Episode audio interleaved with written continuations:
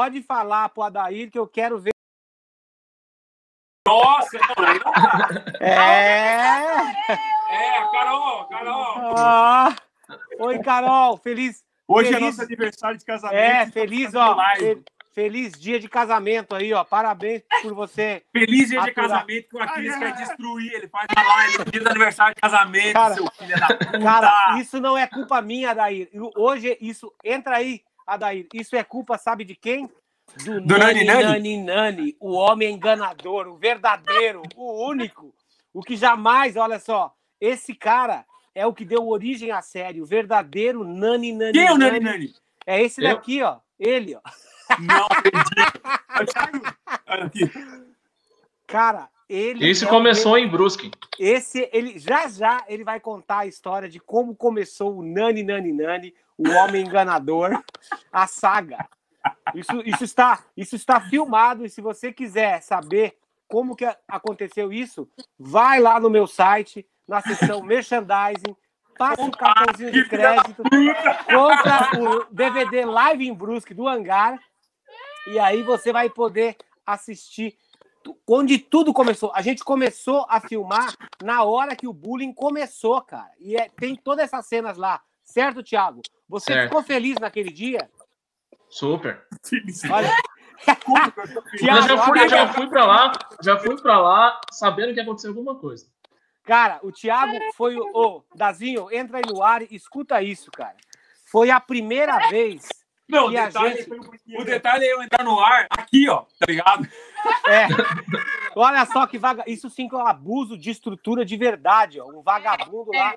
E ó, eu preciso te contar essa história, Dazinho. Que camiseta de filho da puta branca é essa aí? Não pode usar branco.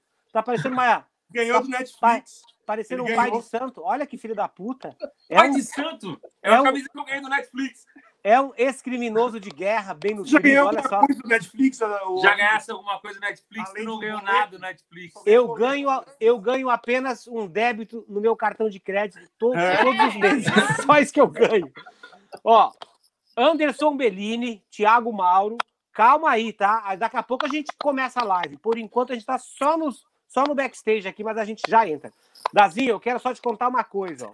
A Ai. história do Nani Nani Nani, o homem enganador, ele, co- ele me convenceu, cara. Você acredita que ele me convenceu a levar um assessor de imprensa pro show de, do Brusque, lá de Brusque, da gravação do DVD. Aí eu falei assim, mas o que, que você vai fazer lá?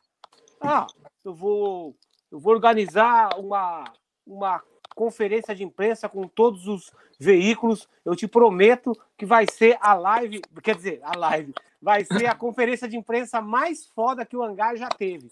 Aí, como eu sou burro, né, eu sou muito burro, e eu gosto de, sempre quando o orçamento já tá alto e eu posso me fuder um pouco mais, eu sempre quero me fuder um pouco mais. Eu falei assim, tá Isso bom, é uma Nani verdade Nani. absoluta. Tá bom, Nani Nani. Só que ele não era o Nani Nani ainda, entendeu? Ele era somente o Thiago Mauro, que ele é uma pessoa que quando ele chega para você e te conhece pela primeira vez, o Quesada que me disse assim, cara, eu achei que ele fosse pegar um martelo, um, sei lá, um alicate ou uma serra e, e me agredir, porque ele chegou para mim e falou assim, oi, eu sou o Thiago Mauro, da TRM, assessoria de imprensa. Aí o Thiago, o, o, o Quesada, todo feliz. Porra, que legal! Pô, prazer, obrigado por estar aqui. Aí ele ficou bem assim, ó, olhando para ele.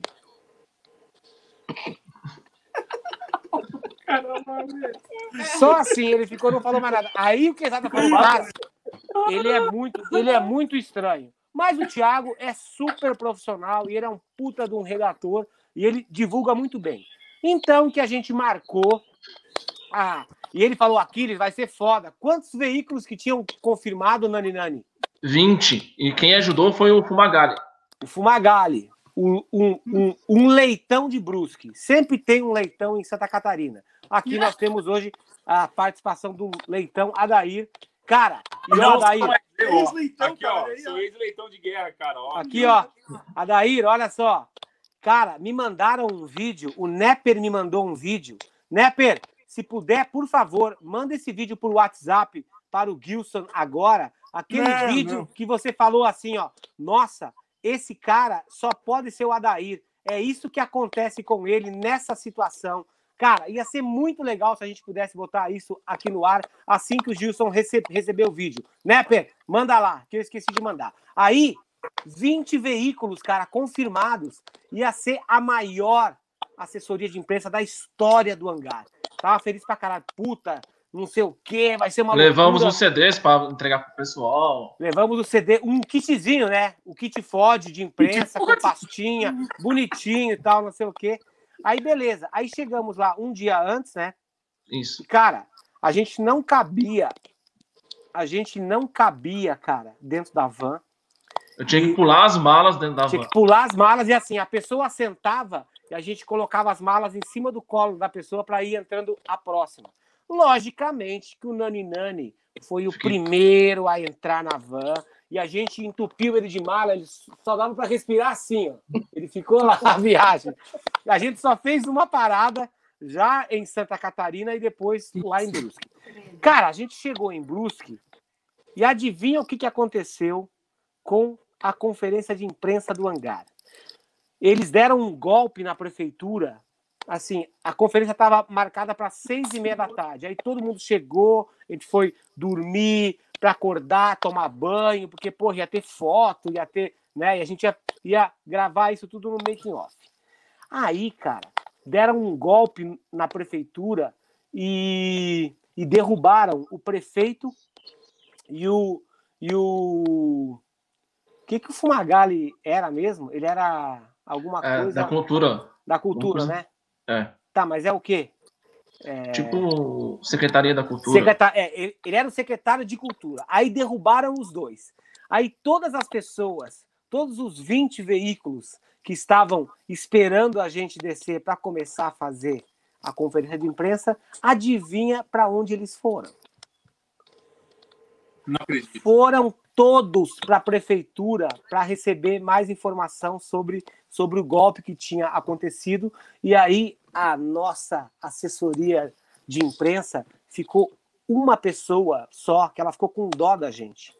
Porque, tipo assim, cara, os caras. É, não, o cara, não, logicamente que o veículo que não foi para lá era um veículo de metal.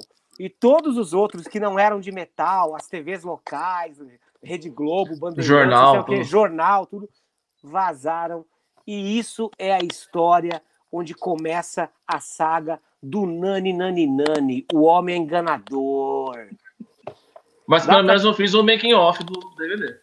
Dá para Aí, acreditar nisso, cara? É, o vídeo é um vídeo bem, bem agradável, assim, não? É bem agradável. Mostra isso primeiro para a gente ver o que, que acontece numa situação dessas com o Adair. Olha aí.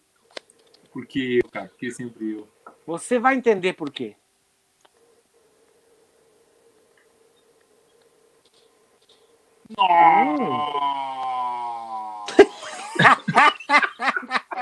Caralho, tá saindo quando a cara. Nossa! Que romântico! Ai, Dazinho, olha só, você viu? Isso é o que acontece quando você beija uma gatinha. Ela Não, passa mal depois. Ela vomita depois. Valeu, Dex. vou, vou fazer a prova aí, vamos ver se eu vou resistir. Dá um dá bafo em mim aí, vamos ver. dá um beijo. Eu, eu estou bem. Ah, morreu! Ai, meu Deus do céu. É tudo mentira. Dazinho, Ação.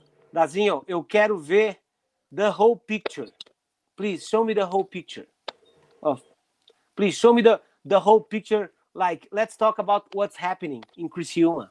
Show me the fucking whole Tá aqui, picture. ó. Tem que ver o Gilson. É, Ah, Puta, Muita saudade aqui, ó. Me conhecer esse ambiente pela primeira vez ao vivo. achou bom. que era tudo mentira. Era tudo mentira. Bom, galera, Um cenáriozinho. Ó, eu vou Seguinte. deixar Adair aí, vou lá vou tomar uma cerveja. É, vai tomar uma cervejinha. Dazinho, show me the whole picture, please. Galera, aqui, ó. Hoje, Me Galera. fudi.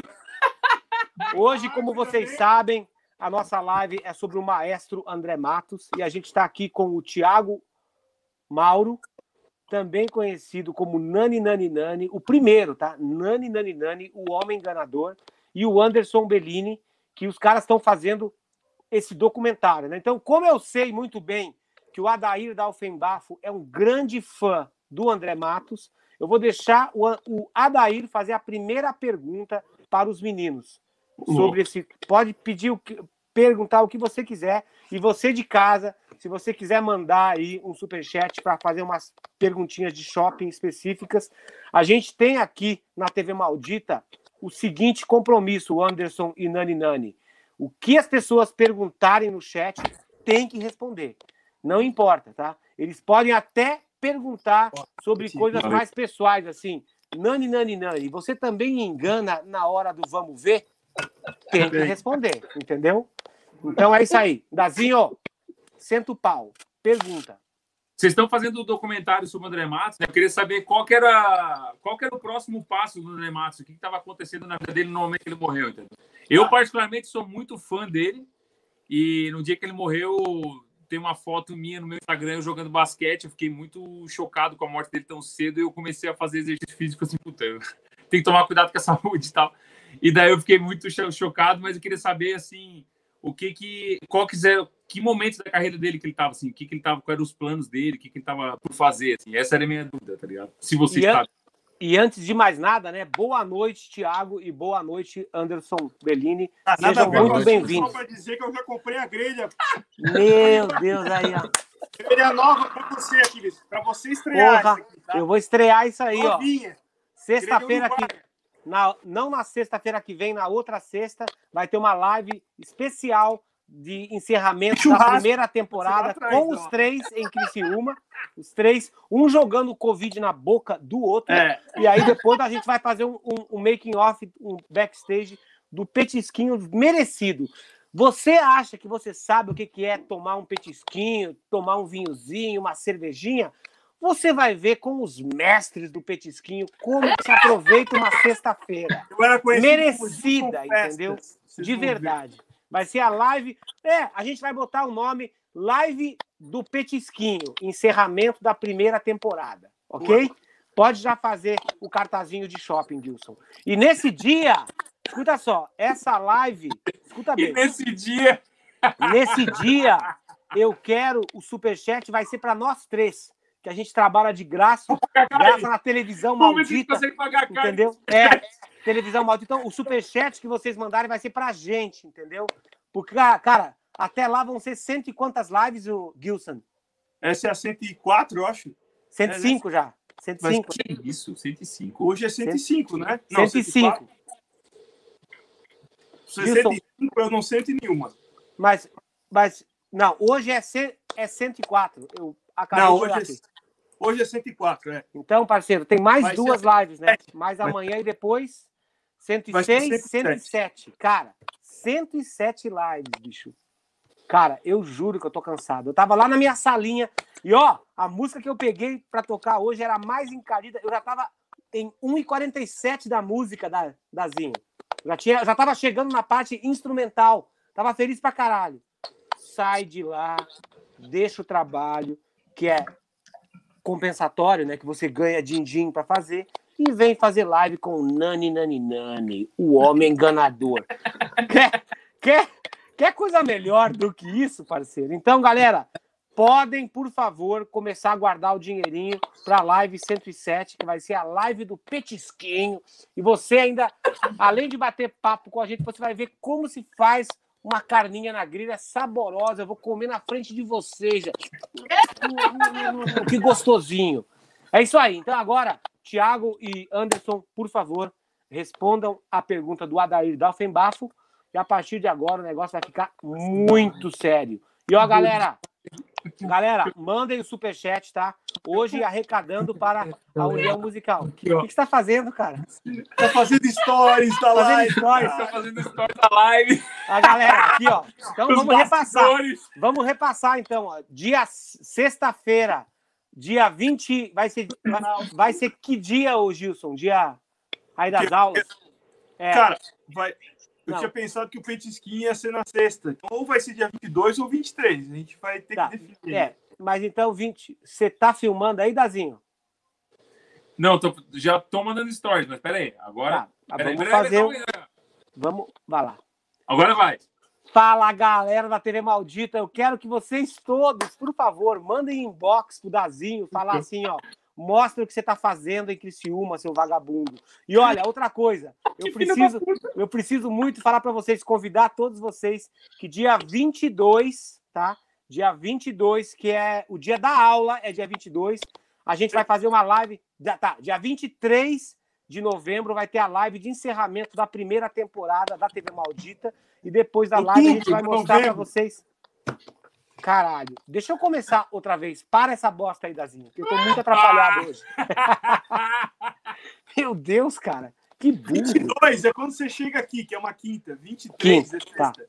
Sexta. Então, tá, então tá. Galera, Vai, burrão. 20 22 de outubro tem então o, a, a live do Petisquinho. A gente vai fazer o Petisquinho, né? Vai ser o dia da live. E daí, no dia 23, vai ser o dia que a gente vai fazer o petisquinho ao vivo. E aí você vai ver como se faz um petisquinho de verdade. Eu vou fazer ali na grelhinha, bem salgadinho, bem gostosinho. Vou botar na boquinha, vocês vão ajudar a gente. Nesse dia, São os bastidores, galera. Ó. É, nesse dia vai ser o superchat para os Vai ser três. nessa grelha aqui, ó. Vai ser Nessa- nessa grelha aqui, ó. Nesse grelo aí, ó. Vamos, vamos esquentar esse grelo. É isso aí.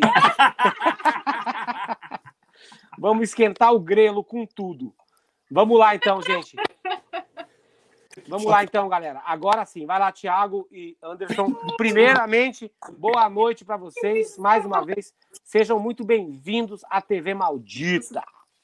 Nossa, Obrigado. Aquiles. Obrigado pelo espaço. É muito bacana estar falando com vocês aí, com teu público e agradecer todo, que, todo mundo que votou aí, né, para que a gente, na enquete, que a gente fosse a mais votada. Eu sei que o canal é um canal mais baterístico e a gente É. está sendo os primeiros a Exatamente. estar aqui tendo um primeiros. espaço que não, não é, não somos. Eu, o Thiago ainda é baterista, eu, eu não. eu- então tá dando espaço para um assunto que não é bateria.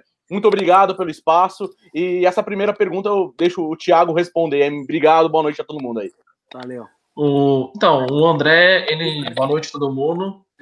É, aí, obrigado. Nani, Nani. É, calma aí, Nani. Você já vai começando enganando as pessoas. Eu gosto Boa noite, quando- todo mundo. Cara, eu gosto quando o Thiago ri, ó. Ele fica. Ele, quando ele ri, ele fica assim, meio, meio estranho. Olha ali, ó. Dá uma risada aí, Thiago. ele fica bem esquisitão rindo. Ei, Thiago, fala boa noite, senão as pessoas vão Boa achar noite, que você é muito estranho. O pessoal da TV Maldita, aqui, eles. Gilson. Ah, não, mas, porra, não é assim. Fala do jeito que a gente fala. Fala, galera da TV maldita, sabe assim? Sabe? Fala, galera da TV Maldita. Ah, Boa não. noite, Ah, não, Aquiles, mais uma Adair, Gilson. Peraí, mais uma te- tentativa com volume, assim. Bem alto, bem forte. Fala, galera da TV Maldita. boa noite, Aquiles. Boa noite, Boa Gilson. noite, boa boa noite, Adair. Boa noite, Anderson. Então, sobre a pergunta do Adair, o, o André estava focado na, na volta do, do Xamã. Eles estavam fazendo as, as turnês e provavelmente iriam gravar um disco novo. Estavam pensando numa- em composições do disco novo. Só que ele tinha um plano de vida pessoal mais para frente de quem sabe mudar para fora do país por causa do filho dele, o filho dele mora na Suécia. Então ele tinha planos de quem sabe fazer uma pós-graduação, um doutorado fora do país para cuidar da vida pessoal dele, porque ele sentia muita falta de estar com o filho dele. Então esses eram os planos iniciais dele. Que idade que tinha o filho dele? Tá com 11 anos agora. 11. 11 anos. Mas ele morou uma época fora, né? Morou, Morou. morou. Morou quando ele foi casado. Ele foi casado com a mãe da- da- do, do, do- do filho dele, né? Aham. Com a Sara. Ele morava lá na Suécia, morou um tempo lá, até o. até Foi na época casamento. que ele gravou o Sinfone, inclusive. É. Entendi. Cara, e o que, que aconteceu com esse projeto dele, assim, que, tipo, tinha uma expectativa gigantesca em cima dele e nada aconteceu? Vocês sabem? Ele, Cara, eu acho ele que. falou disso.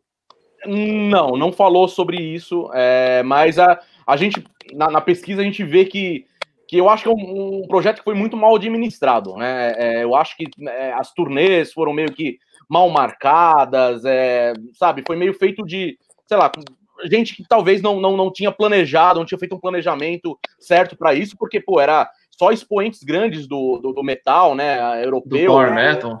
Power Metal, então, sim, era Tinha um Dream até- Team, né, cara? Tinha até o Uli Kush, né? Que era um cara que Exato. tava- fazia tempo que ele tava fora da cena, assim. Então, porra, era um nome certo para voltar. Mas o Era Yuri só gravou o disco. Que, como é que é? O Yuri só gravou o disco, a turnê Ah, não é? foi ele. É. Ah, tá. É, mas, mas mesmo, mesmo assim, Mas você vê, eles porque o, chegaram cara a do. tocar ao vivo, então? Sim, Chegaram, sim. eu cheguei aí num show no Black, eles tocaram no Black, mano. Você, vê a turnê, a turnê foi muito mal administrada. Fizeram um show. Pra quem não sabe, o Black, Blackmore é um bar aqui de São Paulo que cabe quantos? 300? 400, cabia, né? 300, 400 300, pessoas. 300 É. pessoas. O show foi numa quarta-feira, tinha 200 pessoas. É, Foi então, naquela mas- época 2012, que a cena do. Power Metal não tava lá, essas coisas. Aham. E o Sinfonia era, era um Dream Team, né? Era o Timo, É. Timo Tolkien na guitarra, o baixista que é o Yari, que é do, do Stratovarius, acho que o tecladista era do Sonata Ártica, a Uli Kush na batera, que é- era do Halloween, e o André cantando, né? Então, pô, era, era um show, assim, na época do, do, do auge do metal melódico aqui no Brasil, começo dos anos 2000, era pra bombar, assim, sei lá, o Funchal, assim, né? aham. É, mas infelizmente eu, eu acho que foi muito mal administrada é, a carreira e também. Eu, eu sinceramente acho que o, que o disco, meu, não tem nada a ver com o André, com a carreira do André. Eu acho que ele, ele também caiu meio de paraquedas ali. É, isso é minha opinião. Eu acho que ele Tá. caiu meio que não sabia o que estava fazendo ali. Eu, eu acho. Eu acho que Cara- foi tudo meio que feito de qualquer jeito, cara. Não sei. E aquela história que apareceu na net depois, que foi a primeira vez que o André gravou sem um quadro dele, sem uma pintura dele que ele tinha. Esse foi o, é o Tolkien que fala, né? Não dá muito pra acreditar no que esse cara fala, né? Assim, né? É. Tem muita coisa aí que ele falou aí que, sabe, né? Porra, tem coisa que não, né? Ele não sabe, ele fala da boca pra fora, acaba prejudicando um monte de gente aí, não, não só o André, como muitas pessoas que ele já, já prejudicou, por isso que eu acho que até ele tem problemas pra tocar com, com certas pessoas na Europa e tudo mais, por conta de, né, dessas coisas que ele fala que às vezes a gente nem sabe o que é verdade e o que que não é, né? Então, recentemente, né, eles, o empresário dele, que é o cara que era dono de uma gra- gravadora Metal alguma coisa, que lançou o disco do Hangar na Europa. Você, você lembra, o Thiago, do nome dessa gravadora que lançou o Stronger Than, Than Ever? Era Metal. Não lembro, não- eu não lembro, mas vou procurar aqui. Tá, era. Então, aí esse cara ele entrou em contato comigo, me dizendo que o Timo Tolkien queria fazer uma banda nova e eles me, me contactaram para para ser o batera dessa banda. Só que aí eu falei, cara, mas isso vai ser banda ou vai ser projeto, tal? Era FC Metal. FC Metal, isso aí. Que ele, o dono da gravadora, entrou em- contato dizendo que ele que ia bancar todo o disco e tal. E aí eles me chamaram, mas eles queriam que fosse membro de banda. Aí eu falei, não, membro de banda não. Se quiser, se quiser lançar como projeto, né, como participação, assim, eu topo, porque esses negócios de entrar em banda já, sabe, você já amarrar o teu nome numa coisa que você não sabe qual vai ser o desdobramento depois Exato. é muito perigoso. E aí eu, falei, eu, eu achei melhor não misturar as coisas. Mas assim, eu quero saber o seguinte, Dazinho, se você tiver qualquer outra pergunta para fazer, ou o Gilson, eu sei que vocês estão olhando sites pornôs aí agora, mas se quiserem também participar da live, vocês podem fazer. Mas eu quero saber assim, o- é, vocês já tinham combinado com o André tudo que vocês iriam fazer como documentário? Em que estágio que estava, tipo, as entrevistas desse documentário enquanto ele estava vivo? Então, a- a- primeiramente, o documentário, é, o início, o embrião do documentário era para ser um documentário sobre o Angra, né? É, essa era, era, era, era a principal, principal foco, né? Era a banda Angra. É, só que assim, a gente começou a ter muito problema né, burocrático e Como problema de direitos Peraí. autorais Tá, tudo mas eu quero, eu quero que. Pode parar, pode parar. Aqui não é entrevistinha de shopping.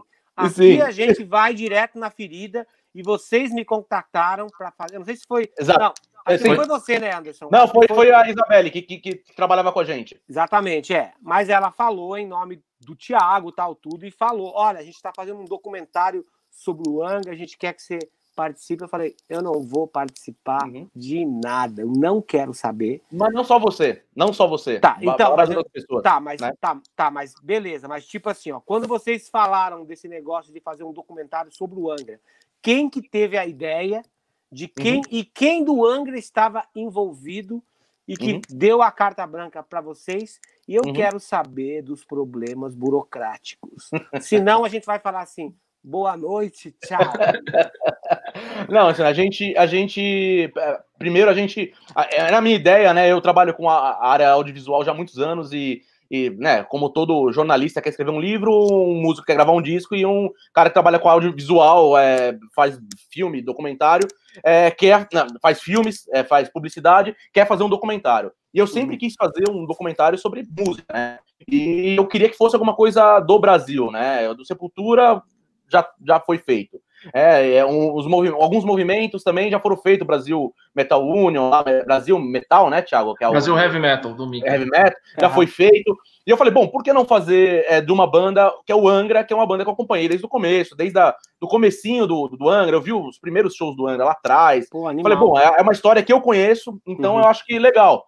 E aí, obviamente, eu contactei o único é, membro que ainda continuou no Angra, que estava no Angra é, original, que era o Rafael, uhum. né? Uhum. Entrei em contato com ele, falei do, do, meu projeto, que obviamente precisava de uma autorização, né, para poder, se ele achava legal e tudo mais. E ele falou para mim, falou assim, cara, eu acho legal pra caramba, mas eu acho que não dá para ser que nem o do, do Sepultura, que não tem os Cavaleiras, né? Porque, pô, fica sem sentido botar um cara que é, é um ícone no mundo inteiro, que o caso é o André, e, uhum. e não colocar ele, ele fala que não vai falar. Ele falou: eu duvido que o André queira participar de alguma coisa que tenha o nome Angra. Eu, falei, eu duvido, cara. Uhum. Você pode falar com ele, se você quiser falar com ele. Se ele topar, cara, eu acho legal. Agora, sem ele, não vejo sentido. Falei, tá, eu vou tentar. Eu tinha amizade com o André, sempre tive amizade com ele, sempre tive é, é, é esse lance de poder conversar com ele abertamente sobre várias coisas. Entendi. Então eu liguei para ele e falei com ele, falei, cara, eu queria fazer um documentário sobre o Angra, mas eu só vou fazer se você participar, cara. Se você falar que você não vai fazer, eu vou pensar outra coisa, vou fazer outra coisa e tudo mais. Ele pensou um tempo e me respondeu, falou, cara, puta, é um assunto que eu não gosto de falar, mas como é para você, você que eu conheço tanto tempo, você conhece, conhece a minha carreira, a gente é amigo e tudo mais, uhum. trabalho, trabalho junto, então como é para você, eu vou falar. E eu expliquei, Nossa, obviamente, pra ele que não tinha, não tinha vínculo nenhum com o Angra, nunca teve vínculo nenhum com o Rafael, com o empresário, com qualquer pessoa. É um, Totalmente independente. Sempre foi independente, sempre foi um de... meu documentário. Nunca teve Entendi. vínculo com ele. Nunca. Entendi. Então, é, isso também acho que foi um agravante pro André topar, né? Ele falou, cara, é, eu não quero meu, meu nome envolvido com nada que tenha a marca Angra, que tenha seja vendido como material do Angra, como seja. Não quero. Eu falei, não, tá, não vai ser. Tá, beleza. Não vai mas, ser. Tá. mas então os custos de tudo isso iam ser seus, e logicamente Sim. que o Rafael deve ter te perguntado, tá, mas como é que você vai Sim. comercializar isso? Você vai vender? Não. Qual vai ser? Entendeu? Em que ponto que vocês Sim. chegaram a falar sobre eu, essas então, coisas? Então, a gente. Primeiro, ele, ele falou justamente isso, cara. Só, só acho válido se for o André topar. Ele, eu, eu acredito, no meu ponto de vista, que ele falou: Meu, cara, vai lá, tenta lá, não vai conseguir. O André não uhum. vai falar. E, para uhum. surpresa dele, o André topou. Entendeu uhum. assim? Então a gente não deu muito tempo da gente sentar e conversar como seria né, feito essa parte é, mais de direitos autorais, com músicas, com é, imagens e tudo mais. A gente não chegou a, nem a conversar sobre isso. Porque a, a, a burocracia que estava sendo passada com. É, é, não só você, o Edu também não. Você falou para citar nomes, eu vou citar. Você, uhum. o Edu também não queria participar, entendeu? Então, uhum. é, é, é o empresário, o Toninho, também não quis participar. Então, assim, Entendi. porra, a gente começou a desfalcar, sabe? Contar uma história desfalcada. História não, incompleta. Cara. Exato. Mas, principalmente se não tivesse você nem o, o, o, o Edu para contar a segunda fase do Angra, cara. Porra, uhum. não, não, tinha. Quem, quem vai contar? Só o Felipe, cara, que é um, um só a mais. Cara, a gente achou que, sabe, começou a, a, a, a desmoronar. E muita gente vinha falar para mim, cara, por que vocês não fazem do André, cara? Faz do André, o André, pô, é um cara, é um, uma pessoa só, e, cara, ele tem uma história incrível, passou por uma porrada de banda, porra, faz do André, cara. E a gente começou a, pensar, falou, porra, cara, eu tá, acho que talvez, talvez a do André vai dar mais, né? Vai dar mais. Não vai ter tanto problema, né? Como a gente tá tendo com o do André já no começo. Você imagina quando for quase lançar o documentário e começar. Ah, mesmo as pessoas que já falaram começaram a falar: bom, eu não autorizo, eu vou entrar na justiça para bloquear. Aconteceu isso muito com, com o Sepultura, né? O, Tive um papo bom com o Andrés e o Andrés me falou que aconteceu muito, muito, muito problema às vésperas do lançamento, né? E eu não queria que isso acontecesse, obviamente. E eu pensei, falei, porra, eu acho que eu vou fazer do André. E aí eu falei com a empresária dele na época, e ela falou: Meu, tipo, o André, eu queria conversar com o André e não consegui falar mais com o André, entendeu? A última vez que eu consegui falar com o André foi na nossa entrevista. Mas a gente comunicou que, que a gente ia fazer do André, né? E depois que ele faleceu, porra, já estávamos fazendo já do, do, André, já estava gravando já todos os depoimentos com foco no André, não mais no Angra. Tá, mas peraí, mas ah, então o André chegou a gravar a parte dele que seria o documentário do Angra. Sim. Ele chegou a gravar isso, então isso Sim. você, vocês Quase têm mais... cinco horas. Quase Falou cinco cinco horas. horas sobre parte Viper e Angra. Ele falou durante cinco horas. Nossa, que animal isso aí. Tá, mas esse esse material, então vocês vão usar alguma coisa disso no documentário do Angra? Quer dizer, do André Matos agora? Óbvio, Sim. óbvio. É o, é o nosso material inédito, né? Tá. E, E e aí, assim, ele, seguinte- nisso, do Angra também, ele falou muito. Quando ele falava sobre uma gravação, sobre alguma coisa, ele falava, às vezes, muita coisa sobre a vida dele também. Dele. Entendi. Então, daria para usar como documentário biográfico também. Entendi. Tá, e aí me fala uma coisa. A Isabelle, ela me contactou e eu falei para ela: olha, eu não vou participar por causa disso, disso, disso, disso. E ela falou: não, mas isso aí a gente já resolveu, já tá tudo ok. E algum tempo depois, não sei quanto tempo depois, ela pegou e me mandou um áudio e falou assim: lembra daquele negócio lá que você falou? Você estava coberto de razão, aconteceu exatamente tudo que você falou que iria acontecer. Agora eu quero que vocês contem tudo que eu falei que iria acontecer. Bom, eu não. não te, Hum. te falar bem que eu não recordo bem Hum. o que, que ela me falou. Ela só falou que, que você achou que a gente ia ter problemas e tudo mais, por conta dessa parte né, burocrática, e realmente isso aconteceu. Tá, Muito. que muito. tipo? Que tipo? Ah, de tipo de cara não querer falar, de, de- ah, vamos sentar aí, vamos ver. O, o próprio Rafael tentou que isso fosse lançado como um produto Angra, e eu falei que não daria para ser feito isso, entendeu? Depois que o André já tinha ido embora, né? Depois que o André tinha falecido. E aí eu falei, ó, Rafael, meu, eu não posso, infelizmente, é, não posso. Mas Não posso lançar. Eu combinei algo com o André e, vou manter, cara. Ele não assinou nada, cara. Ele não assinou. O André não assinou nada comigo. Só que a minha palavra vale mais do que a assinatura, cara. Eu combinei com o cara. O cara, meu, era meu amigo era de anos. amigo, né? Eu jamais ia ferir o- a memória do cara e falar, meu, pô, beleza. Ah, pô, ele, o, o, o Rafael até veio com uma infraestrutura de, pra gente fazer. Eu falei, cara, não quero nada disso. Vamos fazer independente do jeito que sempre foi. Se você quiser participar e quiser é, é, é, é, contar, é, a gente poder contar com você com relação a isso, material e tudo mais, dessa forma, ok. Se não, paciência, entendeu? Ó, Assim, Tanto que as perguntas que a gente Pera aí, fez, ó. se Eu fosse tenho- oficial. Eu tenho um baúzinho de shopping aqui no meu escritório. um baúzinho de shopping que eu tenho coisa até o começo da turnê do Aurora que jamais foi visto. E eu estou só esperando um colecionador querer comprar essas fitas. Eu vendo as fitas duas originais, ó, tem vários Porque- que fazem isso, hein, Aquiles? Tem Não, mas vários, eu- mas eu tem sei. vários aí que vão se interessar, viu? Não, eu vendo esse material todo, o que eu achava interessante para postar, eu acho que tem só a parte da minha gravação de batera do disco Rebirth, que eu guardei uma parte para o meu documentário, né? E eu tenho esse baúzinho cheio de coisas com filmagem dentro de ônibus, passagem de som, shows inteiros. Qual- quem é fã do Anga e quiser comprar, manda inboxzinho de shopping para mim, porque eu vendo, porque eu não tenho mais espaço para isso e eu nunca vou digitalizar isso. Se de repente depois eu bater as botas também, vocês nunca vão ver isso, entendeu? Assim, Então, galera, colecionadorzinho de shopping do Angra, manda e-mail para contato@aquilespriester.com. Eu bato uma fotinho de shopping de todas as fitas com os assuntinhos que tem ali. Meu, tem uma entrevista, tem um backstage de uma entrevista Eu acho que o velhinho do Jurassic Park vai Ó, comprar, hein? Deixa eu contar essa. Tem um tem um backstage da gente fazendo as fotos para a revista Veja, daqueles negócios de metrosexual, com não sei o quê, que no dia anterior tinha tido um show no acho que na casa de shows Via Funchal do Xamã, e aí eu preciso falar para vocês em off aqui, em off só para vocês da TV Maldita, que a gente estava comentando os comentários que chegaram até a gente sobre o show deles. Então, parceiro, isso é muito top. É muito top. As pessoas falando, ah, eu vi vídeo de, de não sei quem, mas eu vi isso, eu vi aquilo. As pessoas falando coisinhas assim, saindo aramezinho infartado. Então, parceiro, tem muita coisa guardada. Eu vendo para você. E você pode postar isso aí, porque, cara, ninguém vai poder falar nada. Entendeu? Ninguém vai poder falar nada porque, tipo, né? Vai ter gente querendo comprar, viu? Depois que cair na net, é tudo de vocês, entendeu? Pronto. E acabou. Então, o- quem, que, quem foram as pessoas que vocês conseguiram entrevistar para o documentário que seria do Angra?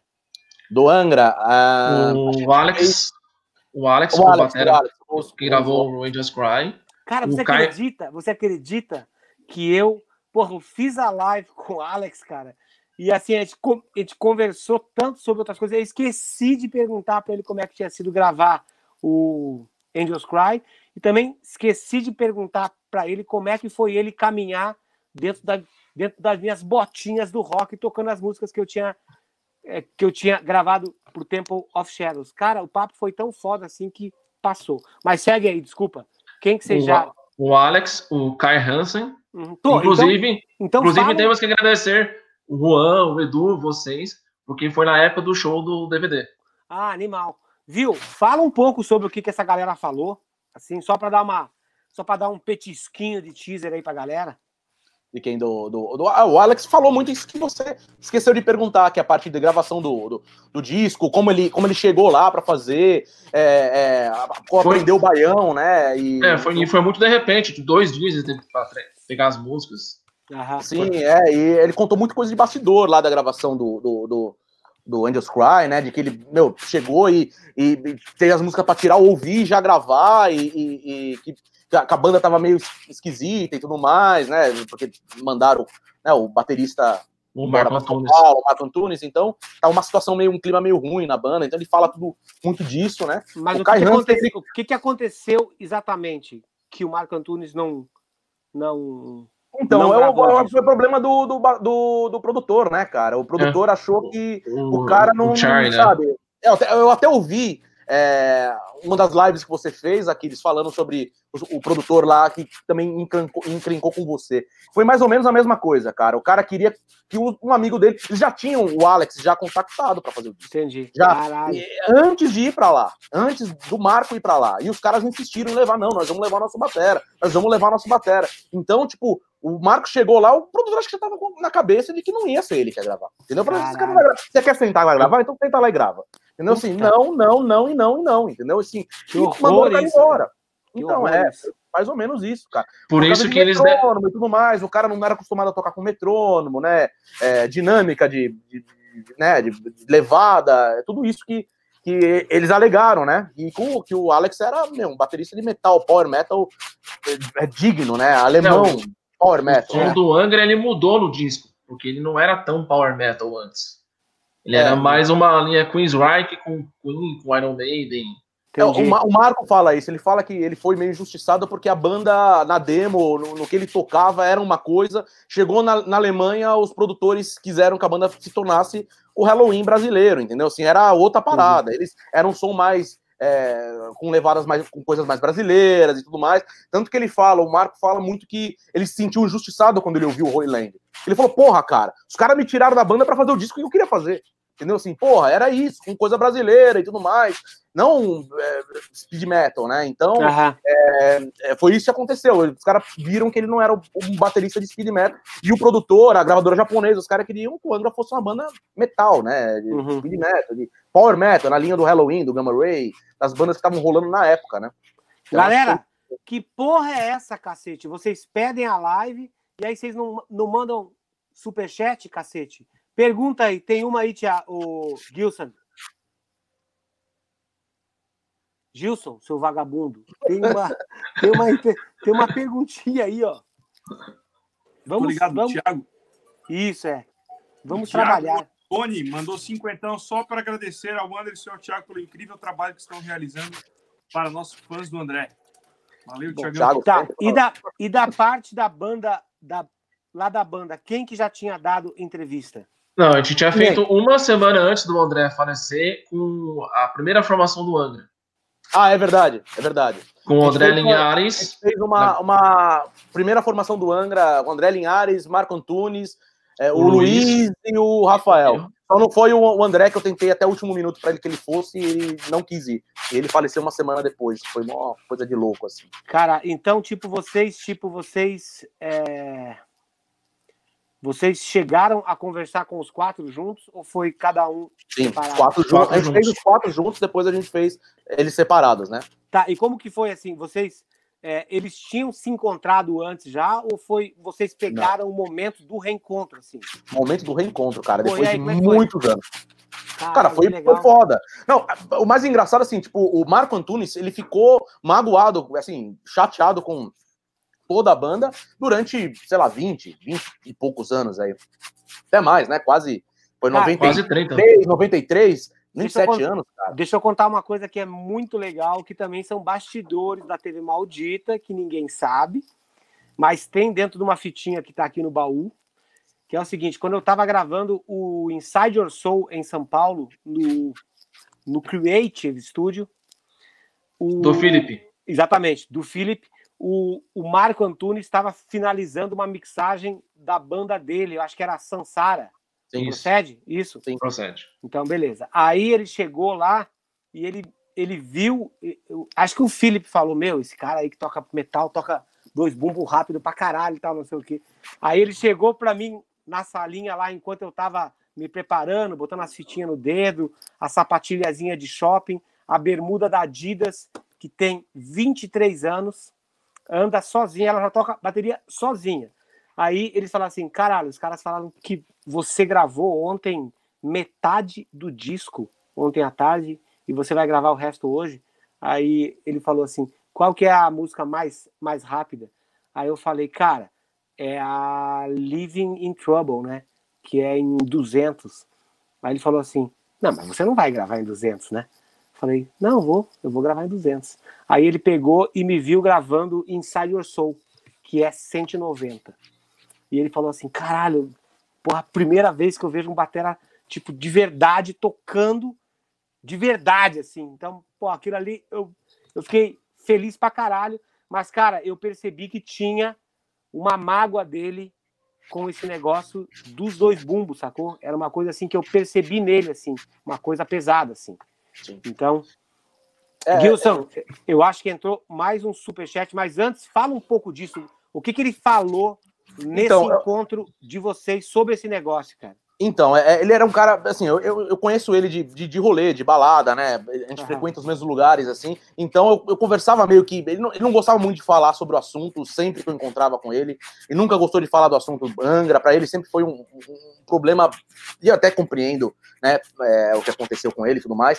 E, e aí, a- o, o- aí teve uma festa da. Foi da Top Link, Thiago? Acho que foi da Top Link, não lembro. Foi que o, que o Kai foi? É, eu, eu- eu acho que não, não sei. Acho que talvez. Não, não, não. Acho que foi, inclusive, foi o show do. É, não, foi esse mesmo. Foi o show do- do- da, da Top Link, exatamente. Que a gente levou o Kai com a gente nesse show. E aí ia ter. Ah, é é, ia, ia, aí ia um ter dia o- antes do DVD. Um dia antes do Exato, DVD, lembro. exato. E aí teve. Puta, aí tava o Rafael lá, tava o. Tava o Luiz lá, tava. Tá tá todo mundo, cara, lá. E aí o Marco Antunes estava lá, cara. Ele tava lá também, não sei por que, que ele tava lá, mas ele tava lá. E aí os caras. Eu falei, meu, vamos lá falar com o Luiz. Então, aí encontrou com o Luiz e com o Rafael. Meu. E aí começou-se a conversa de, pô, que legal, tal, não sei que legal. E aí, acho que semanas depois que já foi marcado esse. Foi combinado, né? E foi marcado Uhum. esse encontro, porque o André Linhares ele mora fora do país também. Então, assim, ele estava no Brasil por coincidência. Então, ele acabou sendo chamado para fazer. É, o Rafael me pediu muito para tentar se levar o André. Eu tentei até. O... Era uma época que tudo não, não- tinha que passar pela empresária antes, né? Do. André. Nada era diretamente com o André. Então, não sei se ela barrou ou se ele mesmo não quis ir. É, eu tentei até o último momento levar, né? A gente até fez um. pô, Até aconteceu uma conversa ali depois que a gente terminou a gravação, né? O Rafael veio falar e o, e o Marco também veio falar: puta, que legal, cara. Porra, lembrar desses, desses momentos, né? Meu, mágoa vai embora e tudo mais. Foi pena que o André não veio, né? Aí eu puta, até fiz um, um comentário, falei, puta, cara, é, é, é muito chato quando isso acontece, porque a chance sempre tem, eu acho que inclusive até numa das lives que vocês fizeram aí, vocês fizeram um comentário parecido com isso. Com, Uhum. não lembro com que banda, com quem era. Uhum. Que na hora de tá todo mundo vivo, porra, ninguém vai lá se encontrar. É. Aí é só morrer, que puta. E eu dei muito exemplo do, do, do- Megadeth, né? O, o Uhum. Nick Menza tentou voltar pro Megadeth há mu- muitas vezes. Né? Inclusive, Fez vídeo pra próximo. mostrar. voltar. Meu, e o Dave Mustaine falava não sempre, cara. E aí, tipo, porra, é, todo mundo naquela expectativa do Nick Menza voltar pro Megadeth, nunca voltou, o cara morreu. Aí, o- aí o Dave Mustaine faz um show lá e é, é, dedica o cara, chora no palco. Porra, cara, é, meu, meu irmão morreu, porra, mas não adianta mais nada, né, cara? Então eu falei isso pros caras. Falei, meu, porra, o André tinha que estar aqui com a gente, meu, porque a gente nunca sabe de onde é amanhã. Porra, uma semana depois o cara faleceu, cara. Puta que pariu. Uma semana depois o cara faleceu. Cara, é, é, por isso que eu fico puto. Eu já falei isso antes aqui. O Thiago, eu não sei se você foi naquele show, Thiago, que a gente fez na tour com o André Matos, Angar e André Matos Foi. em São Paulo. No, Então, no meu, Citibank. você- exatamente. Você sabe, você lembra que tava fraco de público pra caralho. A gente fez seis shows juntos. A turnê foi um fracasso total. A gente mal conseguiu. Quem tá lixando baqueta aí? Tem alguém lixando baqueta. Eu tô ouvindo. Nani, Nani, as suas mãos, Nani, Nani. Ah, não tá melecado. Olha que safado. Então, cara, tipo assim, foi uma turnê que foi um fracasso, entendeu? E tinha sim- simplesmente duas pessoas que tinham sido importantes pra caralho no Angra, com as respectivas bandas, Exato. duas bandas lançando discos importantes, né? Cara, a turnê inteira foi um fracasso, mal deu para pagar o ônibus e a equipe. Aí, com certeza, as pessoas falar, ai, mas eu gostaria muito de ter visto esse show. Ai, eu, se eu, ai, se eu, se cara, por que, que eu não fui no show? Não acredito, não sei o quê. É aquele tipo de coisa. A gente só valoriza quando a gente não tem chance mais. Gilson, tem superchat, Gilson. Vamos lá, galera. Não tem ninguém lixando baqueta aqui, mas tem alguém lixando guitarra do meu lado aqui. Dazinho, você é produtor, cara. Para de tocar guitarra, porque você não conseguiu nem gravar a, a música que eu gravei pra você, cara. Você perdeu o arquivo de uma levada que eu criei espontaneamente para tua música, que nem eu não, não lembro. Storm, eu poderia né? usar, eu poderia usar aquilo muitas vezes depois, porque ficou incrível. E você é um guitarrista de mentira. Você é um nani nani da guitarra. Basta tu me convidar de novo para gravar uma música bem difícil e duvidar que eu consigo. Ah, eu Isso acho que funciona. O The Maze do Vini Moore. Você não consegue mais, Dazinho. Aquela, aquela era uma outra pessoa. Hoje existe o inquilino do homem enganador dentro de você. Ah, vai se fuder. Vai, Gilson, por favor. O André Bastos mandou 9 dólares e 99 centavos. O Marco Aí, ó. Antunes é- Não, André. Tá, Que é esse é o André Linhares, né? Exato. Isso. Tá, Inclusive, tá, ele mora nos Estados Unidos. Vocês podem tá. se encontrar. Ele é muito parecido com o André Matos. Você acha? Porra! Né? Ele é muito parecido, eu acho, cara. E é o Bastos, não Matos. Bastos, É. é. Então, ó, Por isso, que, por isso que eles botaram Linhares na época da banda, por causa do. Ele usa Bastos, mas, porra, imagina, André Matos, André Bastos. Né? Ia ficar uma merda fora a do país. banda E, dos Andrés, né? E Isso. Bastos. E depois e ainda teve o. André Hernandes. E, é, Antes- depois, é, verdade. Exato. Tá, então o, o André Hernandes foi antes do André Bastos? Não, depois. Depois? Tá. Aí que o? Kiko entrou. Tá, então foi primeiro o André Linhares, depois o André Fernandes, Hernandes. Hernandes e depois O Zaza, né? Tá, o Zazé. Tá, então agora conta aí, por que que o André Linhares foi tirado da banda? Vai lá, Thiago. Não, porque ele, na época, eh, eles queriam. O André queria com o Angra formar um, a banda. Ele sempre falava que, que quando ele saiu do Viper e, e foi para faculdade, e, e depois que ele. Tanto o André Bastos como o Rafael chamaram ele para fazer parte do, do projeto que eles estavam começando ali. Tá, mas peraí, ó. Quando ele saiu do Viper, eh, a gente fez uma live com os bateras aqui do Viper. Eles falaram que quando ele foi gravar o Theater of Fate, que é um puta de um disco, que é um marco, Sim, ele já Ele estava. já- ele já, já, as pessoas já foram gravar o disco sabendo que ele não ia ficar na banda e que, Sim, ele ele ia, fala disso. e que ele ia, tipo, ele ia fazer a turnê, cumprir as coisas tal, todas, mas que depois que acabasse a turnê, ele ia parar com esse negócio de, de power metal, né? Digamos assim, cara, o Angra é uma continuação do que o André fez no Viper, mas com músicos mais virtuosos. Mas as Sim. músicas são têm uma semelhança, né, cara? Então, Exato. assim, por que que, o que, que aconteceu que o André Matos mudou de ideia assim e aceitou outra vez entrar numa banda que era, digamos assim, do mesmo estilo? porque ele percebeu, ele, ele, a ideia do Angra começou, a ideia inicial veio do André Bastos e do Rafael. E eles estavam na faculdade e conheciam, o André Bastos conhecia mais o, André do que o Rafael, E eles, eles tinham uma ideia de fazer uma world music com músicas brasileiras. E o André Bastos é muito inteligente, então ele queria fazer alguma coisa nessa linha. E a ideia inicial era que o André só tocasse teclado no, no André. Ah, é? Na verdade, quem cantava era o Rafael, né? É, a ideia era que o Rafael cantasse. Na primeira, primeira, primeiro embrião lá do Angra, lá atrás. Quando nem tinha batera ainda, nem tinha baixo, nem nada, a ideia que eles, que eles queriam é que, assim, a ideia era o, o, o André ba Bastos ser o guitarrista principal e o, André, o Rafael o outro guitarrista e cantasse, né? E, e o André falou, eu, can- eu canto também. O And- o André falou, não, eu só entrar pra tocar teclado. Não preciso cantar, não. Se, se quiser, eu só, eu só quero entrar pra tocar teclado. Porque As eu pessoas- acho assim, O André falou isso. ele Sim, falou sim, isso sim, que, a- sim. que, em princípio ele seria somente o tecladista. Não, não, não. Ele falou assim que ele, ele, ele queria entrar na banda. Que ele não, mas ele não queria tirar o lugar de quem ia cantar, né? Ele falou assim, cara, não, eu entro, só, não, posso até, só tocar teclado, tudo bem, não tem problema.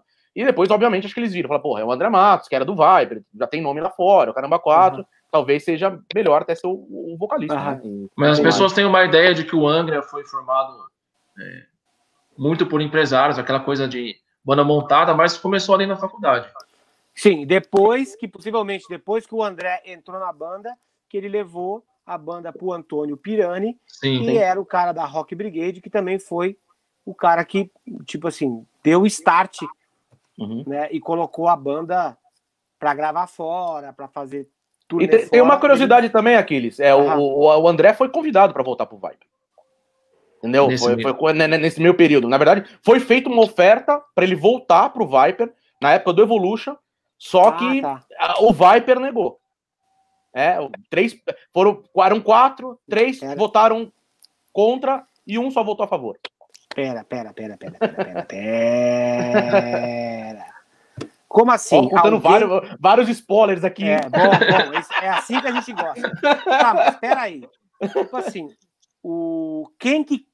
O, o André que se ofereceu, ou teve uma gravadora, ou teve um empresário que fez uma proposta, dá nome aos bois. Todos, todos. É, o empresário chegou pra ele e disse, ô André, pô, o negócio tá rolando lá fora. E não sei o que será. Você voltar? E ele falou, pô, acho que voltaria. E acho que daí que começou essa. Puta, me arrependi. Acho que, meu, podia fazer a faculdade e continuar. Meu, porque o cara devia continuar ouvindo metal, cara. O cara Tá, que ouve aí metal tu- a vida inteira. Tá, E aí- Aí já- chegou a proposta pra banda. E a banda, a maioria falou não. Tá, mas aí ele, já- aí ele já estava com, com o Angra em que fase? Não, tava bem embrião ainda, cara. Tava bem embrião. Acho que eles nem nem estavam ensaiando. Acho que nem tinha o Luiz ainda na banda. Uhum. E aí, depois que ele foi negado, é, os caras não quiseram a volta. Eu falei, então tá bom, então vamos montar uma banda nós. Vamos com essa Vamos- banda aqui, esse projeto aqui. Vamos ver se vocês conhecem a história do metal nacional, porque eu conheço. Vamos lá. E eu, olha só, eu me lembro de ter lido na época do Evolution que, que tipo assim, o ele foi lançado em 92, né? O Evolution. Exato. Sim. Exato. 92. E aí eu me lembro que eu acho que depois desse disco teve o. o... Como a Rage. Não. Um EP. Teve- Vi pra, Não, não, vi pra não. foi antes o EP. É, peraí. Depois do Evolution, eles lançaram aquele ao vivo no Japão, né? Isso. Não, foi- Tá, Também. então tá. Eu me lembro que numa entrevista sobre esse disco no Japão, a pessoa da Rock Brigade perguntou pro Felipe: E aí, você ouviu a banda nova do André Matos? Sabe o que, que ele respondeu? Não lembro. Ele falou assim: Ah, não, é só mais uma banda. Ele falou isso. Então ali eu percebi que tinha mágoazinha de shopping, Tinha. né? Tinha. Porque ele tinha saído da, da banda. Mas eu me muitos lembro assim, como Headbanger naquela época, porque eles estouraram na MTV, né? Aquela Uhum. música Everybody, né? Era esse É, o nome da Rebel música? Manic. Re- Rebel Rebel. Manic. É, Rebel Manic. E aí, tipo assim, me lembro que eles estavam muito, né? Porque eles atravessaram aquele crossover de banda de metal e foram pra MTV, né, cara? Então, eu me lembro de ter lido isso aí e isso marcou pra mim, pra. Não só, não só na MTV, né, cara? Ele, ele- eles estavam em tudo quanto é programa de TV aberta. É. No Serginho, lá no, no- no- no programa livre, acho que eles iam direto lá, né? O Viper tava sempre lá, né? Tanto que no Monsters, que de 94, o Vai, das bandas nacionais, o Viper que fechou as bandas nacionais. Era mais, era mais importante. Na verdade, o Raimundos que fechou, né? Mas o Raimundos era o produto da gravadora, que É. foi colocada lá porque a, a gravadora queria colocar. Mas assim, de banda, da, da- que a galera tava esperando, o Viper era o mais esperado, disparado, disparado. Porque eles estavam O muito Angra alto, foi uma né? das primeiras bandas. Das primeiras, eu, é, eu lembro. Gilson, superchat. Dazinho, boca podre. Se quiser perguntar também, sem né, afetar aí, pode perguntar. Só afeta a mim, vocês não. É. tranquilos. Afeta a catinga aqui na boca dele. Não, e só completar sua pergunta sobre o André Bastos, ele mesmo percebeu que ele não estava apto tecnicamente, ele mesmo fala abertamente. Ele foi um, um comum acordo dele com o Rafael e com o André, ele mesmo saiu, tanto que ele foi um dos que indicaram o Zaza para para a banda. Ele continuou amigo da banda de todo mundo. Ele ele saiu porque ele ele percebeu que era que não era Era- tecnicamente possível para aquele Tá, mas projeto. você tá falando de quem? Do André Bastos, que você Ah, fez, fez a pergunta, a gente Tá, acabou no Tá, entendi. rodou e não falou. Tá, então foi ele que quis sair. Isso. Não, não, não. Foi o André Foi Bastos. comum que- acordo. A banda, a banda falou assim, cara, tipo, não, sabe, o, o empresário, é o Toninho na época, falou que, meu, não servia pro, pro projeto que ele queria fazer. E o Mas André, entraram os caras falaram acordo. com ele e o André falou, meu, cara, é, realmente faz sentido, cara. É, eu não tenho o mesmo nível que, né, que a banda tem e tudo mais. E ele já tava saindo também da faculdade de música para fazer outra coisa, então é, ele também tá, tá, tá aqui no chat, ele nos corrige se tiver, se tivermos errado, mas praticamente foi isso. Foi um comum acordo.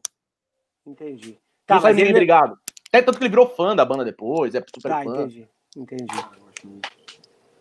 E na Vai época lá. ele formou, ele tava no Skyscraper, que era uma banda bem conhecida da, da cena. Da cena, né? Ah, eu lembro disso aí. Vai lá, Gilson. Tem superchatzinho de shopping. E a Natália Barbosa mandou Boa. 50. Aí, ó. Obrigado, Pô, Natália. tem 412 pessoas vendo agora e só tem 194 likes e superchat só de, tipo assim. Muito A conta fraco, não bate, galera. a conta Vamos não lá, bate. a conta não bate, cacete. Vocês que pediram a live. Ramires- René Ramires mandou cincão. Fala, Tiagão, parabéns aí pelos projetos e por mais doideiras finlandesas. Tá soninho, é? Tô soninho, cara. Dormi pouco, já fui praticar. Vou voltar lá pra minha sala depois da live. Um tipo, um tapinha burro. na cara pra acordar. dá um tapa na minha cara, eu mesmo dou. Vocês sabiam que eu quase consegui dar um tapa na cara do Aquiles acordar e fazer um taçoninho? É verdade, é. A festa que ele dormiu na minha frente, eu tava já com o celular, com a mão vindo assim, ó. Ele acordou. Numa- Onde O foi? mundo perdeu isso. Numa festa? Lá no prédio do Fred. Eu tinha acabado de chegar do Brasil. Eu já tava Ah, com é o assim, ó. Cara, Indo na direção. Isso que é amigo, né? O cara chega de viagem do Brasil, vai direto na festa do parceiro, e aí, cara, poucas pessoas, qualquer cara ia falar assim: Meu, vou chegar de viagem, vou estar quebrado, eu não vou, blá, blá, blá, blá, blá, blá. É bom para eu aprender. Vai, Gilson. Fernando Gropo mandou vintão. Na expectativa pelo documentário, parabéns pela iniciativa. Aquiles, sem nani nani nani. Se o Aquiles de hoje pudesse voltar no tempo, toparia tocar na banda solo do André ou seria o mesmo boca de burro do passado?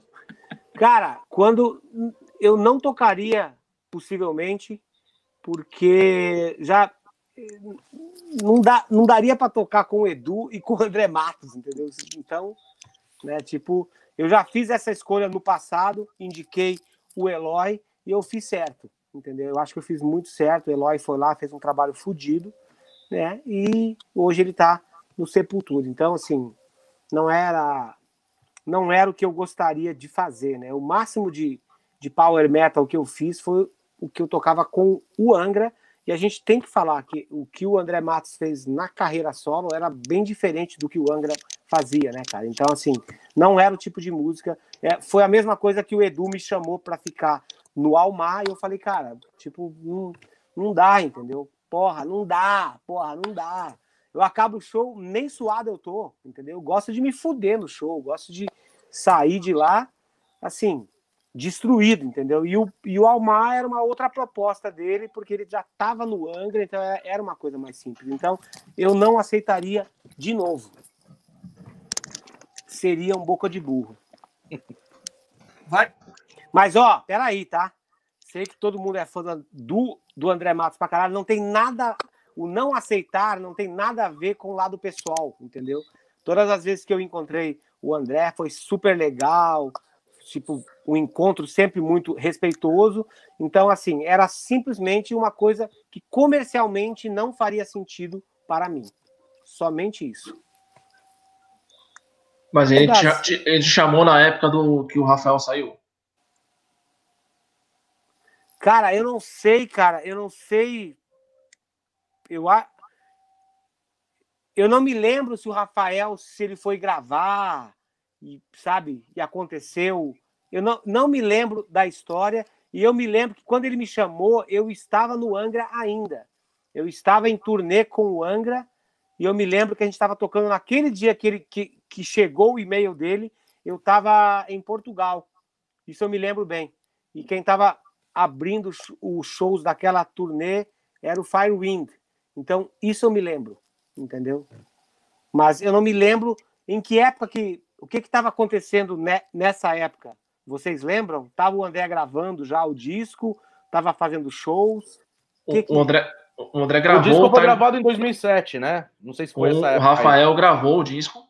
Uhum. Fizeram um show com aquela formação, que é o do Live in Louder. E depois não, não, o Rafael. Não, peraí, peraí, não. Foi antes. Fizeram o Live in Louder primeiro, depois foi é. gravar o é Isso, isso. Tá, mas ele gravou o disco inteiro? Sim, Rafael? gravou. Sim. Tá, e por, e por que, que ele saiu? Ninguém sabe responder essa pergunta também, é, entendeu?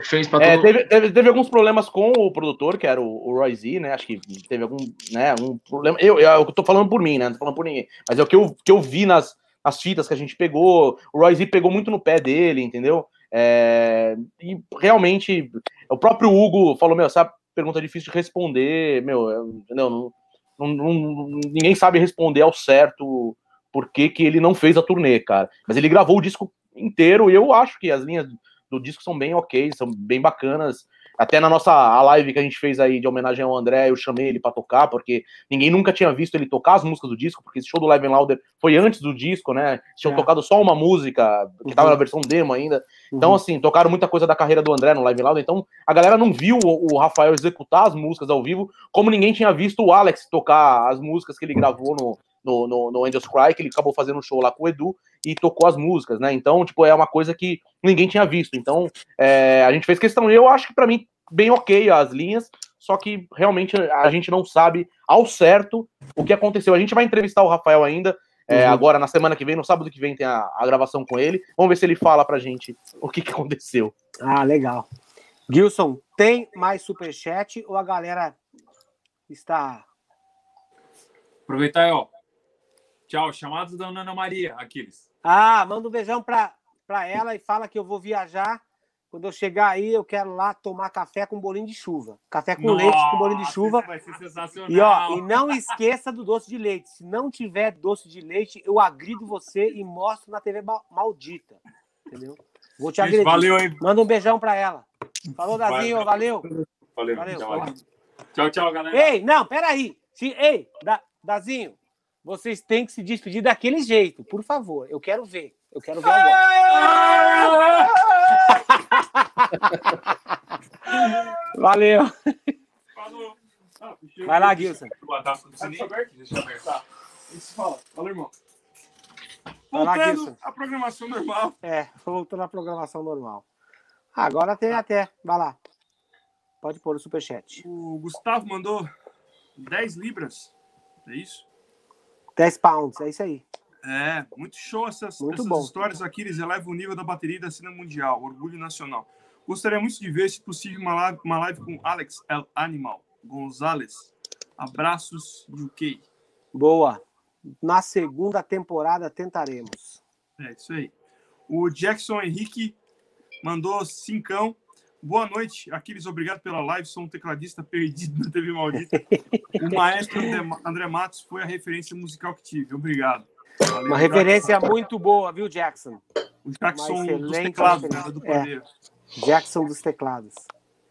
O Guilherme Borges mandou cinco então, obrigado. Primeira live que assisto ao vivo. Aquiles, ano passado o Rafael falou da intenção de montar um show comemorando os 30 anos do Angra. Você participaria? De boa? Subiria no mesmo palco que o Tesouro? Parceiro, como eu já sou perto dos 50 anos, se o cartãozinho que for passado for muito superior àquilo que eu posso fazer na minha carreira solo ou como sideman, e se eles aceitarem as minhas condições de estrutura de trabalho, levando a minha equipe e tal, eu não teria nenhum problema. Mas iria ter que ser um cachê que eu não seria capaz de ganhar sozinho. Ah, o cara é mercenário. Ah, é. Parceiro, eu trabalho com música, eu não ganho dinheiro com mais nada a não ser se eu, se eu não fizer música, eu não ganho dinheirinho, entendeu? Então, para mim, não faz sentido nenhum. Eu, eu amo os fãs, eu adoro os fãs do Anga pra caralho. Vocês estão vendo que a gente está fazendo, a gente fez, o Edu fez um Blu-ray do Temple of Shadows, né, para vocês, de para você. Eu fui lá, toquei as linhas de batera. Vocês escutam o DVD, vocês, vocês escutam os mesmos arranjos que tinha lá no disco, os mesmos timbres. Então, assim, eu amo todos vocês. Deixa eu aproveitar. Você vai hum. trazer esse DVDzinho para vender no seu merch ou não? Cara, eu vou trazer o meu. Porque esse não tem ainda, né? Ah, não saiu ainda. Não, saiu no, no Japão só. Ah, tá, que eu soube resenha do Japão. Ah, tá. É, só tem no Já Japão. encomendar um diretamente com a fonte. Porra, agora você me deu uma ideia, hein? Eu posso comprar do Japão, trazer para cá e levar como muamba e vendo aí. Ah! Boa! Beleza, aí. boa ideia. Farei. Separa o meu já. Ó. Farei. Quanto é que você pagou? 89 dólares. Caralho, mano. Caralho. Mas chegou aí? Não, mas se for tudo isso, com, com, com, com o envio, né? Porque o Japão só tá mandando FedEx, cara. Só manda FedEx. Então, você paga FedEx. Tipo, 90 dólares vezes 6, 540 reais um é Blu-ray. Você vai vender para ganhar em cima, você vai vender por 700. Alguém vai ganhar? Vai cobrar? Vai é. comprar? Esse Não é o problema. Você vai então, voltar com o DVD, com os Blu-ray para casa. É. Não vou investir essa grana nesse DVD. Eu vou esperar. É 5 mil ienes. 5 mil ienes. 5 mil ienes dá quanto? Ah, dá, dá, metade disso. Metade é o frete, cara. Deve dar uns 45 dólares, eu acho. Entendi. E 45 dólares é o frete pro Brasil. FedEx, meu, só faz. Só, não sei se para os Estados Unidos, mas pro Brasil só tinha opção de FedEx. Eles não mandavam de outra maneira, só FedEx. Muito bom. É bom para você aprender. E aí, me fala, você gostou do material? Eu gostei pra caralho, cara. Gostei pra caralho.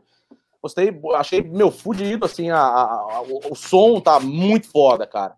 É, eu acho que só. Eu, eu fazendo minha crítica como audiovisual, eu não acho pode, só. Não pode muito, fazer crítica. Não, muito não. azulado, cara. a imagem tá muito azulada, cara, muito com filtro. Só a isso. culpa é do tetão, porque ele tem as tetas azuis, entendeu? Então ele gosta de mostrar a teta. Mas, mas no, no, geral, eu gostei bastante, cara. Eu gostei bastante. Parabéns. Cara, aquele, aquele show ali, parceiro, foi um show muito ensaiado. E eu tenho muito orgulho de ter tocado o show inteiro com clique, com exceção, eu acho que da do Gamma Ray, que a gente tocou sem clique, todo o restante foi clicado e a gente não precisou repetir nem uma música. Verdade, eu tava lá no show. Verdade. Isso foi foda. Foi lá. foda. E ó, para quem foi no show, viu um show mais longo. O show foi de três horas, porque a gente tocou Seven Sign do, do Malmsteen. Como que é o nome daquela música? Rebellion. Rebellion, Rebellion Dreamland. É, do Gamma Ray.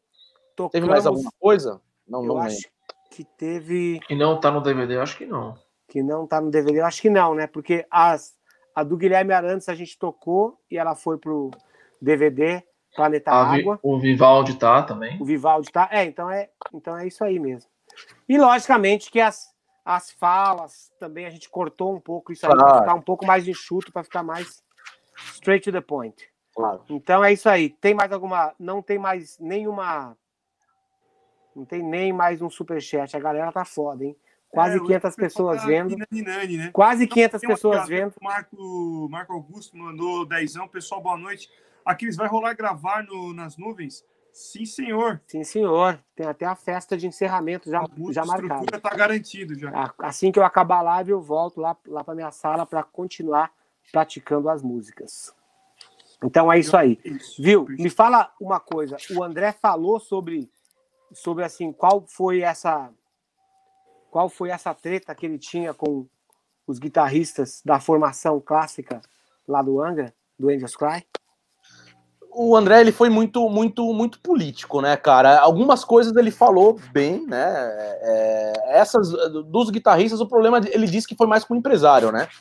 Assim, o que ele, o que ele fala é, foi um problema mais com o empresário, é, que ele, meu, falou várias coisas, meu, que eles estavam sendo roubados e tudo mais. E o que ele ficou, ele ficou, na verdade, ele ficou chateado com os caras não terem comprado, porque eles a briga deles, né? Dos outros três porque eles teriam força jurídica, né? Os cinco contra o empresário, de repente ficariam até com nome e tudo mais, se entrasse na justiça dessa maneira. Aí três contra três acabou ficando, ele falou, meu, era meio que ficar na, anos na justiça, sem poder trabalhar, sem, sem virar a página. Então ele, sabe, a, a chateação não só dele, como de todos os outros dois, também foi com relação aos caras, meu, é continuar no lance sabendo que estavam sendo roubados, segundo a, né, o, o a versão deles, né? Então é esse que foi o a versão do André, né? Obviamente que o Kiko tem uma versão, o, o Rafael tem a versão deles e isso a gente vai, vai, vai, vai colocar no documentário, né? Uhum. Infelizmente não vamos ter o Toninho que infelizmente ele não quer falar. A gente tentou já diversas vezes e ele não quer falar sobre o assunto, então vamos ver. A galera encheu o saco dele aí que conhecia ele, ele falar. Eu acho que deveria ter, cara. Eu, eu acho que tem que ter a versão de todo mundo, cara. Todo mundo tem que ter o direito a se defender, entendeu? Por exemplo, se o André tivesse falado alguma coisa de você, Aquiles, eu teria vindo atrás de você e falar, olha, ele falou isso de você, preciso gravar com você. Você vai querer gravar? Não vai querer uhum. gravar? Então, você precisa se defender. Eu não vou uhum. botar um negócio lá, descendo o cacete em você e, claro. e foda-se, entendeu? Não, não uhum. existe entendeu? Uhum. Então, eu, é, tanto que para todos os outros caras que o André falou alguma coisa, eu peguei aspas. Na nossa entrevista, quando a gente foi entrevistar essas pessoas, eu li as aspas, exatamente o, que o André falou para ele de, debater e dar, poder se defender, entendeu? Dá um exemplo. quem vai decidir isso, quem vai decidir quem tá certo, quem tá errado não sou eu, né? O Thiago, meu, é o público que vai assistir, cara. Dá então, um exemplo. Dá uma aspinha de shopping aí pra gente, né? aspinha de shopping, cara. É. É nisso, cara. De, ele, ele, ele, falou, ele falou justamente isso: de cara, a gente tava sendo roubado, é, pirateado, é, enganado pelo empresário, e a banda tava mais interessada em quantos shows a gente ia deixar de fazer, quantos é, mil reais, mil bilhões que ia perder com essa né, troca, é, e não quiseram comprar a briga, entendeu? Assim, acharam que era mais confortável ficar do jeito que tava. Então, é, o Rafael falou a versão dele, né? O Kiko falou a dele, e, e os outros também falaram todas as suas versões. Então, era um, é, esse era um tipo de aspas que ele dá uma, foi, Eu gostaria uma, muito que o, que o Toninho respondesse.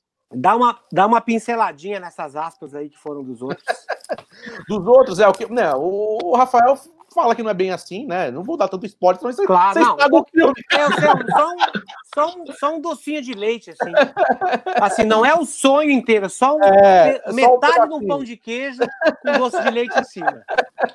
A galera deve estar tá adorando isso. É, com certeza. Então, mas é, o, o, Rafael falou que não foi bem assim, que o negócio foi meio que armado, como foi armado, que ele contou, vocês vão ver no filme, isso eu não vou contar. Mas ele disse que parece que foi meio armado, que não foi bem assim. É, falou que o Toninho, ele acha que o Toninho era um cara honesto, que ele só é atrapalhado e tudo mais. Então, uhum. e, o, e, o, Kiko, eu não lembro bem o que falou sobre isso. Você lembra, Thiago, que o Kiko falou sobre isso? Não lembro exatamente, mas acho que foi mais, a mesma, mais ou menos. É, ele falou... O Thiago lembra, pode falar. Não, ele falou, eu, falou que assim, que o André tinha um problema muito de não, não, não ter diálogo. Ele sempre é, achava ele... que as coisas tinham que ser trocadas. Ele, o André não falava muito com a banda, fora estar no show e tal, que o André não falava muito com eles. E mais, mais ou menos nessa linha ah, é ficou é verdade, realmente.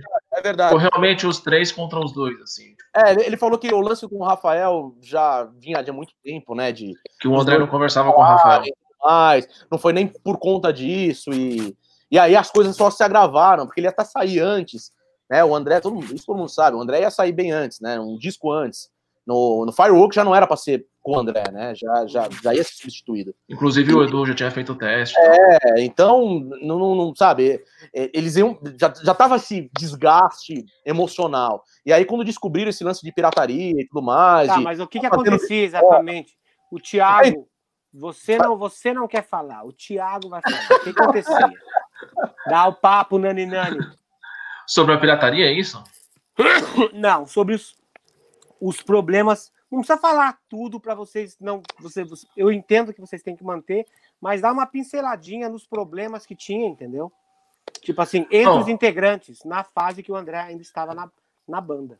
Tem, tem uma questão que você já falou na, na TV Maldita, a gente não vai falar o que, que o André falou, e, mas tem uma questão sobre a Sanctuary que você já falou na, na, na TV Maldita, que aconteceu nessa época também. Também?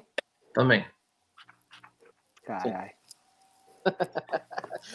O, André pontuou algumas coisas, né? Que não era uma coisa só, né? Era São um- vários. É um, um assunto foi levando o outro.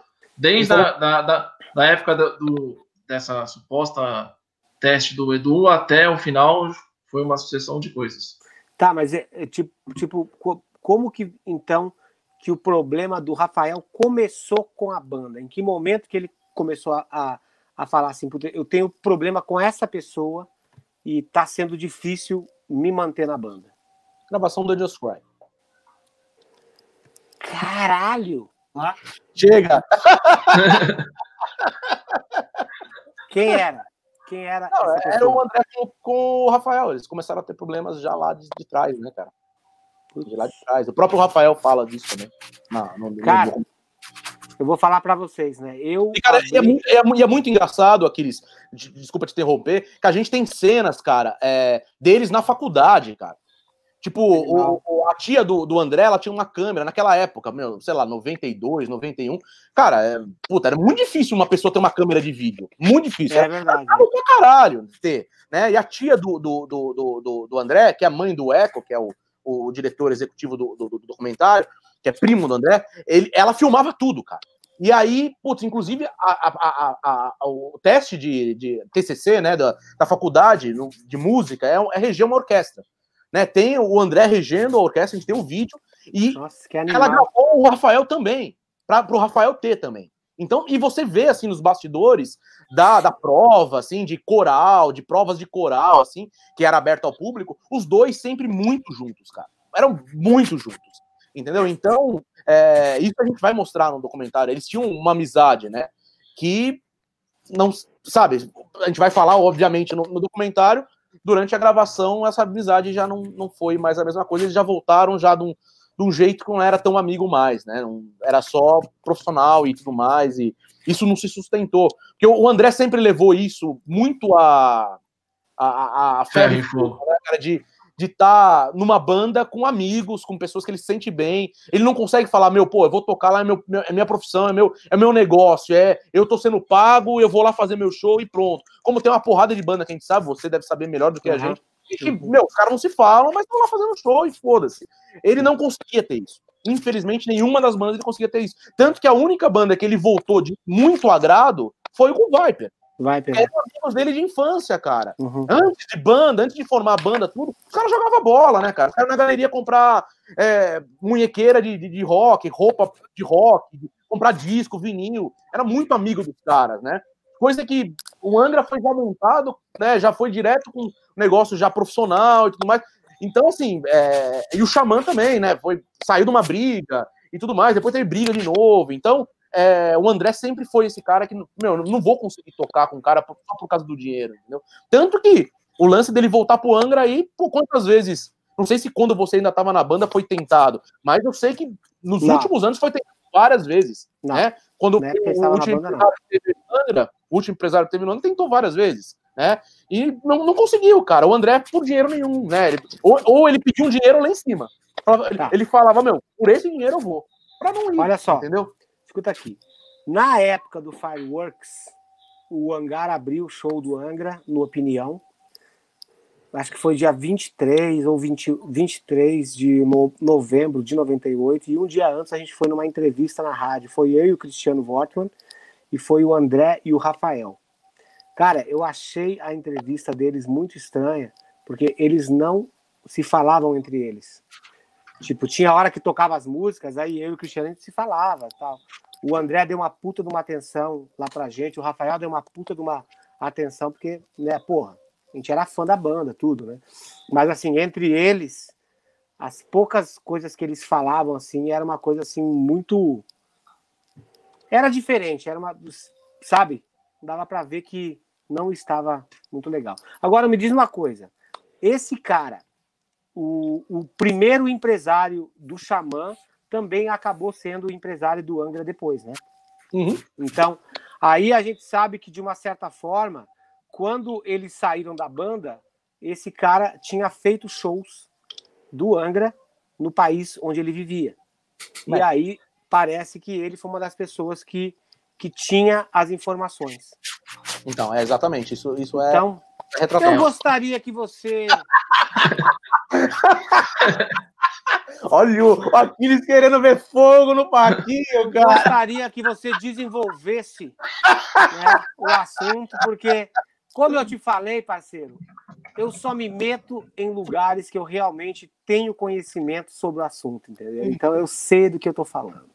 Mas eu não posso falar, porque não sou eu que sou o produtor do documentário de um dos vocalistas mais importantes da história do nosso país. Eu acho que vocês dois têm um compromisso com a verdade na TV Maldita. Estou esperando as palavrinhas. Então, é, é- sim, é, a- a- alguns deles, né? o- acho que foi o Rafael, se não me engano, falou que teve esse envolvimento, né, do, do, do, do- empresário, né, né, que foi quem, quem é, alertou a banda que ele que tava rolando esse- papos e tudo mais, tal. Então, é, pô. o André, o André, não- o André falou isso, Thiago? Eu não, eu não lembro, eu acho que não, né? Ele não tocou Não, ele, fa ele falou, tô, tô com o nosso. de- do empresário? Sim. do empresário. Eu não lembro, eu realmente não lembro, mas, mas eu, eu sei que o, que o Rafael ele falou realmente que, que né, até entrando em defesa do, do, do Toninho, né, defendendo algum, de uma certa forma, forma o Toninho nesse momento, ele falou que, que realmente, né, quando eles foram lá pro, pro, pro, pro, pro, pro- México, é, né, eles, eles ficaram sabendo de algumas coisas e tudo mais, porque esse empresário falou para eles e tudo mais, né, então, é, é, Mas realmente... tem até uma história que o Ricardo conta que Ah, o Ricardo também Os- é verdade. o re- os empresários é, falavam que vendiam tanto, aí ele chegava, que eram prensados tantos discos, aí ele chegava nas tardes de autógrafo e todo mundo tava com disco, sei lá, 500 pessoas levando o disco para ser autografado. Aí eles começaram a. Pera, tem alguma. A conta não tá batendo. Uhum. É. É, e- é, Fale mais. Falar mais. Nani, nani, nani, chega de ser enganador. Fala. Deixa as palavrinhas saírem do seu inquilininho. Não, e aí fa- tem, a- tem a ver com o empresário também é, argentino, né? Tem, tem essa, esse triângulo aí da, do um empresário argentino que, que segundo falam, Que é casado com uma pessoa, acho que você poderia também falar isso. uma cantora, não podemos dar nomes. Não, não é uma, não é uma, uma cantora que gostava muito de comer sanduíche? Sim, Pode falar, então. Porque o Angra fez uma turnê com essa banda, inclusive. Tiago, você conhece a história. Se você Conheço. veio pra TV maldita pra ficar fazendo cara de nani, nani, nani, nani, nani, aqui não vai acontecer, parceiro. Dá o papo. Então, tem essa história, que inclusive a gente pergunta para eles, que eles iam nas lojas daqui de São Paulo e tinha a gravadora do Angra da época, era a Paradox na época ou era a Dourado? Agora eu não me recordo. Eu É, acho que é o não, era paradoxo. ah. Era paradoxo. Paradoxo, Paradoxo. E eles iam na- nas lojas e, por acaso, eles pegavam os CDs e olhavam na parte de trás. Não estava a gravadora daqui, estava uma gravadora Ne Nems, o nome da gravadora, uma gravadora isso. argentina. Ícaros. E, e... Não, não, Era Nems, não era? Nemes, Nems, Nemes, era Nems. É, Nems. eu acho. Essa gravadora lançava Nemes, todos- Nemes, Nemes. É, é, essa gravadora lançava todos os lançamentos que a Rock Brigade lançava aqui no Brasil. Era um triângulo amoroso muito forte: Laser Company, Rock Brigade e NEMS.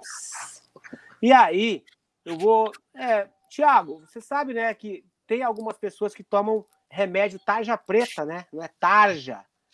Tarja preta, né? Umas coisinhas assim. Então, se você quiser também falar um pouco sobre tem uma cantora que tem um nome parecido com esse, né? Tarja. Preta. Tarja. É, é, ela não está envolvida. O que não, está sei é que não. Ela não. De forma alguma, mas de uma pessoa muito próxima, né, ligada a Sim. esse, digamos, a, essa, a esse negócio de bandas, né, de lançamentos de discos tal. Acho que você poderia dar uma pinceladinha de shopping nisso. É, isso foi o que a gente perguntou para todo mundo e cada um deu o seu ponto de vista. Uhum. É, algum, o Rafael acha que, que não rolava muito, que, que, que era uma coisa sempre, que não era uma coisa proposital, assim, era uma coisa da época que não existia internet, era uma coisa assim, ah, vamos lançar, quantas quanti- quantidades possíveis puder e depois ver, sabe? Era uma coisa muito, não era tão proposital, assim, era uma coisa que foi- eles se perderam no, no ramo empresarial por conta dessa falta de estrutura que existia da Rock Brigade, no caso. Entendi. E, e tinha- eles tinham esse triângulo que você mesmo falou, com o México, a, a Argentina, com esse empresário dessa cantora. Qual o nome mesmo De quem? da cantora ou do empresário? Tarja Preta. E você, e você sabe de uma coisa? Como que começou o relacionamento deles? Foi na primeira vez que o Nightwish veio fazer show no Brasil e uma pessoa me falou isso, que ele falou para esse empresário da Argentina que estava fazendo o show do Nightwish lá também, falou: "Meu, toma conta da moça aí, porque os caras estão um pouco se fudendo pra, ban- pra ela, sabe, porra? Porque, cara, finlandês não deve ter o menor tipo de, de trato, trejeito com uma parceira de banda. Então, de- deixavam a pessoa, tipo, meio de lado, né? E foi ali que começou esse, o relacionamento do. Cara, eu não, eu não me lembro o nome dele, por isso que eu não falo, entendeu? Porque eu não me lembro o nome, nome dele mesmo. Como que era o nome dele? Eu também não lembro o nome do, do- da Eu- gente. eu- Não É, o lembro. ca- até, até onde eu sei, ele chama Kabuli, cara. Cabuli. É isso aí. É isso aí. Que é o marido da Tarja. Então, Gilson, vamos passar os últimos superchats. Inclu- inclusive o Rafael, o Rafael foi esse ano Cabuli, é fazer um show na Quartária, na Finlândia, Uhum. e, e ele teve uma conversa com. Ele fala isso abertamente. Eu tive uma conversa com ele para tirar isso ali. Ele não fala o que, que eles conversaram, mas ele teve essa conversa. Maravilha. Gilson, vamos para o superchat e vamos para a finaleira, que já estamos com uma hora e meia de live. E hoje é domingo. E eu tenho que voltar para minha sala. Eu tenho que comemorar o aniversário de casamento. É, de casamento. E os meninos também não podem falar mais tanto, né? Também, senão vocês vão entregar todo o ouro. Pegar Né? um documentário aí. Eu entendo vocês, cara. Ó, o Thomas Vital mandou dezão, que não é o Vital e sua moto, mas é o Thomas. Para o Aquiles tocar bateria com os malas do Angra, tem que poder estar a 200 metros do chão, 50 polvos e 10 solos de batera e poder levantar quantas vezes quiser. Melhor superchat da história. Ó, Eu não falo que Amanda. Ramone mandou 18,90. Obrigado, Amanda. Obrigado, Amanda. Eu não sei se fechou, mas eu acho que sim. Sônia Regina mandou dezão aqui, super fã, número um. E é isso. Galera, eu quero agradecer demais o tempo de vocês. Tem alguma coisa, assim, que vocês gostariam de falar sobre o André Matos, num desses papos que vocês tiveram, assim, que vocês possam falar assim, meu, o cara era diferenciado. Ele via o mundo onde todo mundo vinha preto, ele via branco. Não, tem, tem uma história da própria entrevista que ele tinha ouvido absoluto.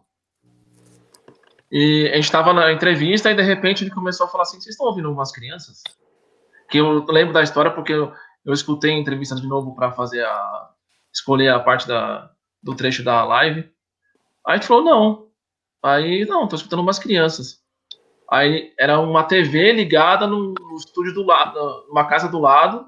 Ele conseguiu ouvir por trás da parede do estúdio que tinha uma, uma TV ligada com umas crianças falando. Mas isso não é ouvido absoluto, é ouvido supersônico daí. Tá, mas aí você, vo- vocês só constataram isso depois? E a gente foi até a parede escutar. Não, mas depois, na filmagem, aparecia isso de fundo? Não, a- Não, meu, o, o áudio cara, não. tipo, a gente tava com, com, com um cara de áudio lá, fazendo, né, de equipe, com, com- monitorando o áudio lá todo, e o cara falava, meu, não tô ouvindo nada, cara. E o- e o microfone mega sensível, cara. Não, não, eu tô ouvindo, cara. Vocês não estão ouvindo. E, e ninguém no, no estúdio tava ouvindo. Eu falei, não, cara, ninguém tá ouvindo nada. Ele falou, não, tô ouvindo, cara. Ele meteu a orelha assim no. Não, era um estúdio, cara, isolado. Ele meteu o ouvido assim na, na, na, na- na espuma. Falou, cara, tem coisa aqui sim. Aqui. Aí quando a gente meteu a orelha na, na, na- própria espuma, realmente tinha um puta de um barulho de. Sei lá, televisão, era meio Faustão, sei lá, não sei que porra que era. Entendi. Eu falei, cara, como esse cara conseguiu ouvir isso, cara? Hein? Pariu. Me fala alguma coisa. O, vocês perguntaram pro André sobre aquele show que ele foi fazer com o Avantasia? Que, ele- Pra ele não. Que, Pra ele não, mas pra, Pra- as pessoas envolvidas sim. Que ele Não, tava, falou. tipo, um pouco mais alegre, assim, ele tava. Um pouco mais? O que que, ele- que que falaram sobre, sobre aquele show? Não, Cara, o, Miro, di- o Miro disse que ele tava do lado, né? O Miro tava. Ele disse que, que o André não gostava de lembrar dessa história. Mas ele disse que foi. Eles riram depois. Mas ele realmente estava um pouco acima do, do Aquela- normal. Aquela turnê toda, o André tava, né, sei lá? Tava Ah. querendo curtir, digamos Ah. assim. Aquilo ali não atrapalhou um pouco assim, o, relacionamento, o, o relacionamento dele lá com o chefão, o Ed Guy? Tobias, com o Tobias, você disse? Tobias, É. sim. Sim, Atrapalhou. bastante, bastante, tanto que ele não foi chamado para as outras turnês, né? Infelizmente, né? Infelizmente. E a gente vai entrevistar o, o Tobias para perguntar isso para ele se Entendi. realmente teve, teve esse problema, né? E a gente acredita que sim. Né? Eu, eu perguntei pro André, não, não na entrevista, mas em- quando aconteceu, do Avantasia vir para cá, acho que se não me engano, em 2009. Uhum. E aí eu até falei para ele, eu falei assim, ô André, inclusive foi num show lá no Tom Brasil. Eu encontrei com o André, falei, pô, vai ter um show daqui, sei lá, dois, três meses. E, pô, você não vai fazer, tal, com os caras, os caras vão vir aí, tal. Eu falei, não, cara, eu não vou fazer porque não me chamaram. Eu falei assim, mas, pô, pelo menos o show do- do- de São Paulo, né, uma participação, não te chamaram? Ele falou assim, cara, estão me chamando, mas agora eles não precisam mais de mim. Agora eles já têm o Michael Kiske. Eu falei, mas uma coisa não tem nada a ver com a outra. Ele falou, Uhum. o faz a parte dele e você faz a sua. Ele, é, pois é, mas... Não. Então, E aí eu, você. eu trabalhei nessa produção desse show. Eu- Aham, Eu, trabalhei na produção desse show. entendi. E como todos lá sabem que eu sou muito amigo do André, eles não conseguiam, o André não atendia eles. E me pediram para eu entrar em contato com o André para ele poder fazer uma participação. E ele também não me atendeu, porque ele sabia do, do que se tratava. Ele realmente pegou mágoa disso, né? Mas isso foi no dia só? Tipo assim, Não, no dia que falaram. não chamou na turnê, né, cara? Teve a turnê, teve essa turnê que teve- aconteceu isso, que eu, se não me engano foi em 2008, por aí. Aí 2009 e 2010, que, que o Michael Kiske foi fazer a turnê com, com, com o Avantasia, já não chamaram ele porque aconteceu essas coisas que tinham acontecido. Não, eu sei, mas assim, eles pediram para você ligar pro André no dia do show. É, do- dois dias antes, assim, mais ou Dois menos. dias antes, entendi. antes. Tá, Sim, entendi. É, é, quando eles já estavam aqui no Brasil, já, né? Falando, Tá. meu, pô, a gente tentou, tentou, será que você não consegue? E Uhum. realmente, eu acho que ele Mas- não queria. Ele tinha muito disso, cara. Não- Quem não que te falou isso? O quê? Quem que veio falar para você? A gente Ah, não. tentou, tentou, o, o manager, né, da, da- do Avantasia, que era com quem eu trabalhava, né? não Ele o falou, meu, Tobias. não, não o Tobias. Foi o manager. Ele falou, cara, você tem amizade com o André, você não conseguiria falar com ele, porque a gente tentou falar com ele, o próprio Tobias tentou falar com ele, e ele não nos atende, de repente você, pô, a gente queria que ele fizesse o show tal, tá no país dele, né? Pô, seria legal. E ele realmente não, não atendeu. Ele não, eu acho que ele pegou um pouco de mágoa, mas, né, nos vídeos também você vê que né, também ele não tinha tanta razão nesse ponto aí também, né? Ah, é. Ó, É. a Amanda Ramone Gilson mandou mais um superchat e a gente vai finalizar a festinha aqui agora. Vocês já vão pensando aí, ó, num disco, um livro, um filme para deixar pra galera. Separado aqui já. Tá, depois vocês responderem essa daqui, ó. Quer dizer, Vai nem lá. sei se é. Amanda Ramone mandou 18,90. Barão sempre quer levar crédito pela carreira do André, mas virou as costas para ele quando precisou de ajuda com o Xamã e optou por trabalhar com o Angra. Vocês concordam com isso? Cara, não sei se ele virou as costas pro André, cara. Não, não acho. Realmente eu não, a, não acho que ele virou as costas pro André. Meu, ele foi onde tinha negócio para ele, né? Não, não defendendo ele nem nada, mas é, eu acho que o problema que, que, que, que ele tinha, que talvez possa ter tido ele com o André, talvez sejam outras coisas, mas eu acho que não, cara. Eu acho que o André não, em nenhum momento ficou é, ressentido por ele estar trabalhando com o Angra. e, largou o Xamã. Não. Até porque, assim, é uma coisa que tem que ser dita, né? Os caras do Xamã próprio falam. O, o, o, o Barão é, não era um empresário da banda. Do Xamã. Um empresário do Xamã. Isso daí foi. é, Todos da banda falaram isso no, no depoimento dele. Ele nunca foi um empresário. Era o cara que, meu, marcava os shows, era o cara, era o agente, né? Que eles sempre. Depois que eles saíram do, do, do Angra, eles optaram por não ter mais um empresário.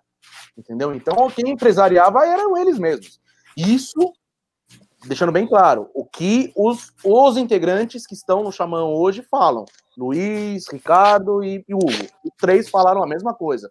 Então, assim, é, é- eu, eu acho que, cara, no Angra eu acredito que ele foi empresário mesmo, né? Não sei. Eu acredito que foi. E eu acho que não, não foi esse o problema com o André. Eu acho que ele não, cara. Ele não. Ah, foi pro Angra e. Acho que não. Uhum. Não tem nada a ver. Bom. Bom, então é isso aí. Obrigado pelo tempo de vocês, quase uma hora e quarenta. Agora vamos lá. Tiago e Anderson, por favor, o disco, filme e livro. Vai lá, Thiago. Bom, o disco, como a live hoje é sobre o André, peguei um Virgo, que pra mim é um disco que Cara, eu nunca ouvi esse disco, cara. Nunca ouvi Tem esse que ouvir. Não tem no É o- disco. Spotify. É legal? É legal? é o disco que sintetiza o que é o André fora do, do heavy metal. É o que é o André. É um disco meio na linha do Queen. O filme, que é um filme que todo, toda pessoa que quer trabalhar com jornalismo musical tem que ver. Que é o Quase Famosos. Pô, animal esse filme aí. Eu poderia dizer que aquele menininho lá é você, Nani Nani. Exatamente. e nessa viagem para busca eu fui o menininho. Menininho, é isso aí. E o livro, já que é uma live de baterista, A Estrada da Cura do Neil Peart. Boa. Ei, Neil Peart. De- Neil Peart. Isso. Não pode. Não fode, não o nome. O nome do. Do- o nome do cara, pô. Mestre Supremo. O mestre supremo da porra toda. Vai lá, Anderson. Bom, eu, é, eu vou falar, eu vou falar um, um- um nacional e um internacional, tá? É, é, vamos começar primeiro por livro. Livro nacional, cara, um livro que, puta, faz muito tempo que eu li e pra mim é um dos preferidos, assim, eu gosto pra caramba. É isso aqui, ó. Deixa eu ver se consigo aqui. Ah, Ah, o do Vitão. o livro do Vitão. Aham. Meu, isso aqui é muito legal, né? Você sabe os bastidores do, né, do, da- do, do mundo do, do jornalismo do, do heavy metal, né? Tem muitas histórias bacanas aqui. Eu, puta, eu, eu li esse livro aqui que acho que eu não tinha 20 e poucos anos, cara. Quando- Acho que saiu em 98, alguma coisa assim. Cara, eu li, li já li algumas outras vezes para relembrar, são histórias sensacionais. Esse é um livro nacional que eu gosto bastante. É, internacional, esse daqui, ó, livro com a história do Metallica, do, do Mickey Como é que é o Hall. nome do livro? Hã? Como é o nome do livro? Do, do, do, do, do Vitão é Backstage. Tá, Dez primeiros Metallica. anos do programa. Não, o do, o do Do Metallica. O Metallica é Metallica, a livros. biografia. Metallica, a biografia. Biografia do Metallica, isso aí. do Mickey Hall. É... Discos, vamos lá. Cara, é... Nacional. Puta, eu fiquei em dúvida em dois, esses dois aqui, ó. Mas, puta, cara, né? Eu, eu vou nesse aqui, cara.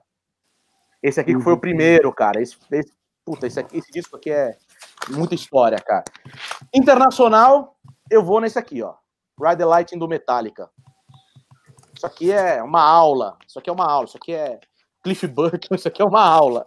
Legal.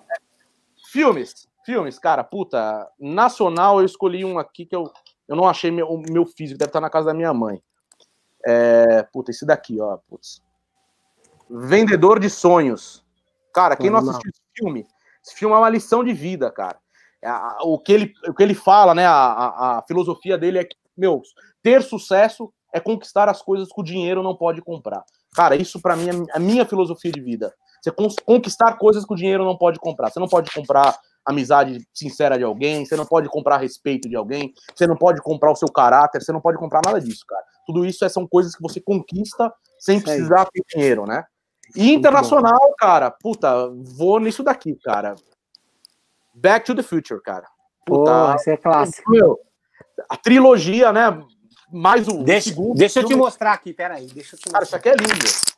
É que o meu tá sem bateria, cara. Ele tem até o. Ele, ele, ele toca até o. Ele faz até o.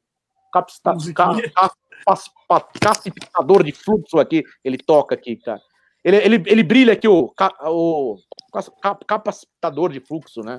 Ele brilha aqui. Ah, sabe? por que Tá animal. legal pra caralho isso aqui. Olha essa aqui, ó. Eu tenho esse também, Você cara. Isso esse é lindo, cara. Isso é lindo. Acho que é o mesmo Cara. que vem aqui, ó. Tá vendo, ó?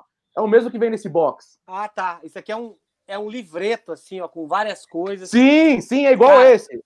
É. Vem também, vem também isso daqui, né? Que você pode baixar digitalmente. Isso é do box. Isso é do box. Não é do É box? aí. Esse box aqui que eu, que, eu, que eu tô te mostrando. É o mesmo. Não. Ele vem, ele vem até com uma a série animada, ó. Não, não. O que eu comprei, ele vem assim, ó. Ah, ele vem assim, ó. Que é igual Só o que tem aqui no box, ó. É. Assim, ó. Que ele é um book, né? É, é o book. exatamente, é isso aí. É legal pra Muito caralho, foda, cara. Muito foda isso aqui. Cara, e tipo, putz, um bônus eu vou, vou mostrar. Como estamos falando sobre documentários hoje, o documentário mais legal, mais legal que tem é esse aqui, cara. Gilson vai gostar. ó. Aí, ó. Esse aí é foda. Isso aqui é lindo, cara. Isso aqui é Esse É o muito Beyond the bom. Stage? É isso? É. É, É. isso daqui Esse- é muito bom, cara. Eu tenho esse aí em Blu-ray também. Meu, o Ged Lee e o, e o- e o Alex indo nos lugares onde eles começaram, indo lá, dando depoimento, nos, meu, indo exatamente em loco nos lugares, cara, isso é genial, cara. Tá, isso é então muito deixa eu te perguntar uma, uma coisa. Qual das duas Jennifers que você gosta mais? A Eu gosto primeiro- da, do Karate Kid, cara. Do Karate Kid. Ah, tá. A Que é Elizabeth, é Elizabeth sua, né? É, Elizabeth Elizabeth Exatamente. Eu gosto Pra quem dela. não sabe, vou dar um spoiler brutal aqui, ó. Ela vai voltar pra terceira temporada do Cobra Kai. Genial. Ela termina a segunda tocando o telefone pro Exatamente, é. Não, não é. Não é tocando né, o telefone, é ele É aceitando, aceitando a- o convite da amizade no Facebookzinho de shopping. Exatamente. E galera, se vocês quiserem ass- assistir um filme muito foda que ela fez, é Chasing Mavericks. É um filme muito foda que, ela, que ela fez. eu não vi. É muito foda. É sobre uma história real de um menino que queria surfar essas ondas que eles chamam de Mavericks, que são as, ondas, as maiores ondas que tem no mundo. E aí ela faz a mãe desse menino. E tem um outro filme dela que é muito bom também, que é Despedida em Las Vegas, que ela Esse faz é uma Esse é prostituta. e é ela e o Nicolas Cage. É um filme assim que, cara, é, eu posso falar assim, é um filme perturbador. Essa é a palavra. Mas a atuação dela é brilhante. Então é isso aí. Eu não sei, pô, eu, eu achei que eles. Eu não sei. Você sabe o motivo que a primeira Jennifer não quis fazer o outro filme ou chamar uma outra pessoa? Você sabe? Cara, eu acho que parece que ela tava com doença na família, se eu não me engano. A mãe Entendi. dela parece que tava meio doente. Uhum. É um problema familiar e ela não podia aceitar. E como eles iam gravar na- muito na, na, na sequência, os dois filmes iam ficar Uhum. muito tempo no dois e o três, Uhum. ela, ela não pôde aceitar. E os caras tiveram que refazer aquela cena final do primeiro, que é a continuação, né? Que, onde começa o segundo, né? Exatamente, é, E exatamente. Fizeram com a outra é. Jennifer, né? é Por legal causa disso, por causa por causa disso. disso. Legal. Exatamente. Cara, eu não sei você, mas eu, eu acho que o primeiro e o segundo são imbatíveis. O terceiro eu imbatíveis. acho meio. Perderam a Meio- mão. É, É, perder perderam a ali, mão. né? Perderam a mão. Eu também acho. Poderia estranho. fechar de uma maneira mais grandiosa. Mais épica, né? Foda. O, o- o primeiro e o segundo, cara, é. Cara, até hoje, se você vê muita coisa. Eu acho que a única coisa que não aconteceu que tem no filme ali é carro voador, cara. O resto, tudo aconteceu, É cara. verdade, é isso que é o mais legal, né? Você põe é uma muito pizza no micro-ondas que em dois minutos tá pronta a pizza. É verdade. Pô, isso é tem. É, é a isso videoconferência que estamos fazendo aqui, Isso é. o De Volta pro Futuro fazia. É, é verdade, é muito Isso foda. é genial, cara. É muito legal. Tá, e, o, e os Karate Kids? Quais são os favoritos? Pô, os dois primeiros, né? Os Também, dois primeiros. também, né? O terceiro perdeu a mão também. Perdeu a mão forte. Perdeu a mão Mas forte. os dois primeiros é uma continuação, cara, É. quase que um, um filme só, né? Eu não É consigo só. assistir o primeiro sem assistir o segundo na sequência. Eu tenho que É. assistir os dois. E, a- que- cara, e depois tem aquele outro que é com a menina, né? Aquele, aquele não lá- faz parte, né, cara? Aquele nem. E eu acho que o Cobra Kai, pra, pra mim, o Cobra Kai é o quarto Karate Kid, cara. É o que tá É. levando adiante a é história. muito legal. É é muito legal. fiel, né? É muito fiel Sim. ao Karate Kid. Meu, a parte sim. que eles vão lá no, no, no dojo do, do, do seu Miyagi lá e mostram Foda. a casa, cara, é muito sens... Meus carros, né? É, como que eles conseguiram reproduzir aquilo de novo, né, cara? E E você muito sabe que fiel. o carro, aquele carro que o Daniel San ganha no filme do seu Miyagi, Aham. O, o, o ator, o Ralph Macchio, ele, ele, ele, ele tem aquele carro. Ele É comprou dele. o carro. Comprou o Que mesmo carro, cara. ele tem o, o carro e ele emprestou para as filmagens do Cobra Kai o mesmo carro, cara. Nossa, Isso é muito legal, Muito cara. legal. Muito legal. Isso aí então, galera. Ó, Anderson e Thiago, obrigado pelo papo de vocês hoje. Meu, vocês, vocês entendem do assunto pra caralho e vocês sabem vender muito bem o peixe de vocês. Eu desejo para vocês muito sucesso e eu preciso agradecer vocês por vocês estarem fazendo isso, né? Infelizmente o André não tá mais com a gente, mas vocês já tinham começado a fazer isso aí antes. Então Sim. agora é, eu acho que é, é, uma, é uma coisa que é merecida, assim, tudo que ele fez pelo metal. O André sempre foi um cara assim que foi um, um dos grandes representantes e orgulho de todo cara que tocava metal no Brasil, porque ele realmente exportou a nossa música para forma para fora de forma muito grandiosa e muito soberba, né, cara? Então, E a gente percebeu isso com a divulgação no documentário. Principalmente no Japão, os japoneses, quando falaram com a gente, ele é Deus, tipo Deus lá. Animal, cara. Muito bom. Então é isso aí, Gilson. Boa noite para você. E agora, galera, vocês que se despedem da galera de casa, obrigado aí, todos vocês que estiveram aí com a gente por essas quase duas horas. E amanhã a gente tem a penúltima live antes de eu viajar, que é a live 105. Vai aí, Gilson. Essa é uma live boa, hein? É, Essa vai ser legal. Os cuidados com a saúde auditiva. Receberemos aqui Reinaldo Yazaki, Marcos De Vito, que deve ser parente do Deni De Vito, e o Danilo Santana, para falar da saúde auditiva dos bateras surdos como eu. É isso aí. Então é isso aí. Anderson e Thiago, despeçam-se da galera da TV Maldita. Vai lá, Thiago. Primeiro eu queria agradecer de novo o convite do Aquiles e do Gilson. E pedir pra galera nos acompanhar nas redes sociais. É, você procurar arroba André Matos Doc em todas as redes você encontra. E no YouTube, só procurar o Maestro do Rock que você encontra o, o nosso canal. E pedir para todos aguardarem que o lançamento do filme será ano que vem, 14 de setembro de 2021. Animal. Vocês sabem por que, que vai ser nessa data, né, gente? A gente não 50 precisa nem anos. falar, né? 50 anos do André Matos, né? Esse dia. É, mas eu, eu Então. assim, eu, eu, eu, eu- tenho muito a agradecer, puta, Gilson, Aquiles, é, Aquiles, puta, é um- uma honra estar tá, tá aqui nesse, nesse espaço. É, eu acompanho a TV Maldita de verdade, de verdade mesmo. Porra, sempre obrigado. acompanhando as lives.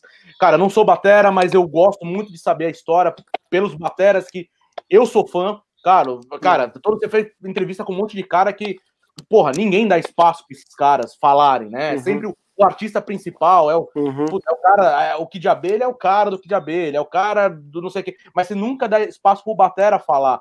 Cara, Uhum. é muito legal, muito interessante. O Thiago sabe isso, que eu acompanho de verdade a, live de vocês. Além Obrigado. de tudo, eu sou muito fã de você, Aquiles. Eu sempre estive nos shows do Angra, é, porra, sempre estive lá como, como espectador, como fã. É, nunca imaginei estar sendo entrevistado por você. Eu acho que eu já entrevistei você umas duas, três vezes quando eu trabalhava no, no Estadão, né? E também Uhum. no UOL, trabalhei em duas em- eh, empresas grandes de empresa. Acho que a gente fez alguma coisa Uhum. para né, divulgação de, do, na época do Angra, alguma coisa assim. Nunca imaginei ser entrevistado por você e é uma honra. E como, como fã, como admirador, tá aqui na TV Maldita, que é o sou espe- é, telespectador, não sei se é telespectador que fala, audiência, Aham, público. aham, aham. Mas eu sou, é, é, e, e é uma honra estar aqui falando sobre um, um assunto tão legal que é o André. E eu acho que foi uma das lives mais legais que a gente já respondeu. É, vai gerar barulho isso, que coisa que a gente não falou para ninguém. É, e muito obrigado pelo espaço. Sempre que precisar da gente, a gente está à disposição aí para qualquer coisa. Muito obrigado. Valeu, então. Obrigado vocês, viu? Porra, foi muito legal receber vocês aqui. E é uma live histórica, porque vocês não tocam bateria, mas a gente tinha que ceder esse espaço, porque a gente sabe, né, cara? Eu Teve sei até que... um guitarrista hoje aqui, você viu? Teve E um tecladista? guitarrista, É, E um tecladista. é. então é, mas é assim, porra, não dá, né, cara? Tipo, a minha história tá ligada à história do Angra, que está ligada à história do André Matos, então tem a ver. Mesmo que a gente não tenha tocado junto, a gente fez uma turnê juntos. E aquelas duas semanas que a gente conviveu e as reuniões que a gente fez antes me mostrou uma pessoa muito muito centrada, muito correta na forma de ver o negócio da música. Né? Então, eu acho que o espaço foi mais que justo. Parabéns a vocês por estarem fazendo isso, porque o André merece, merece muito. Um grande batalhador e deixou um legado importantíssimo aí, muito rico para a música do Brasil. Valeu, galera. Boa noite Valeu. a todos vocês de casa. E a gente se vê amanhã na TV Maldita às 10, cuidando do seu ouvido cheio de cera, podre, imundo. A gente vai cuidar dele amanhã. Valeu, tchau.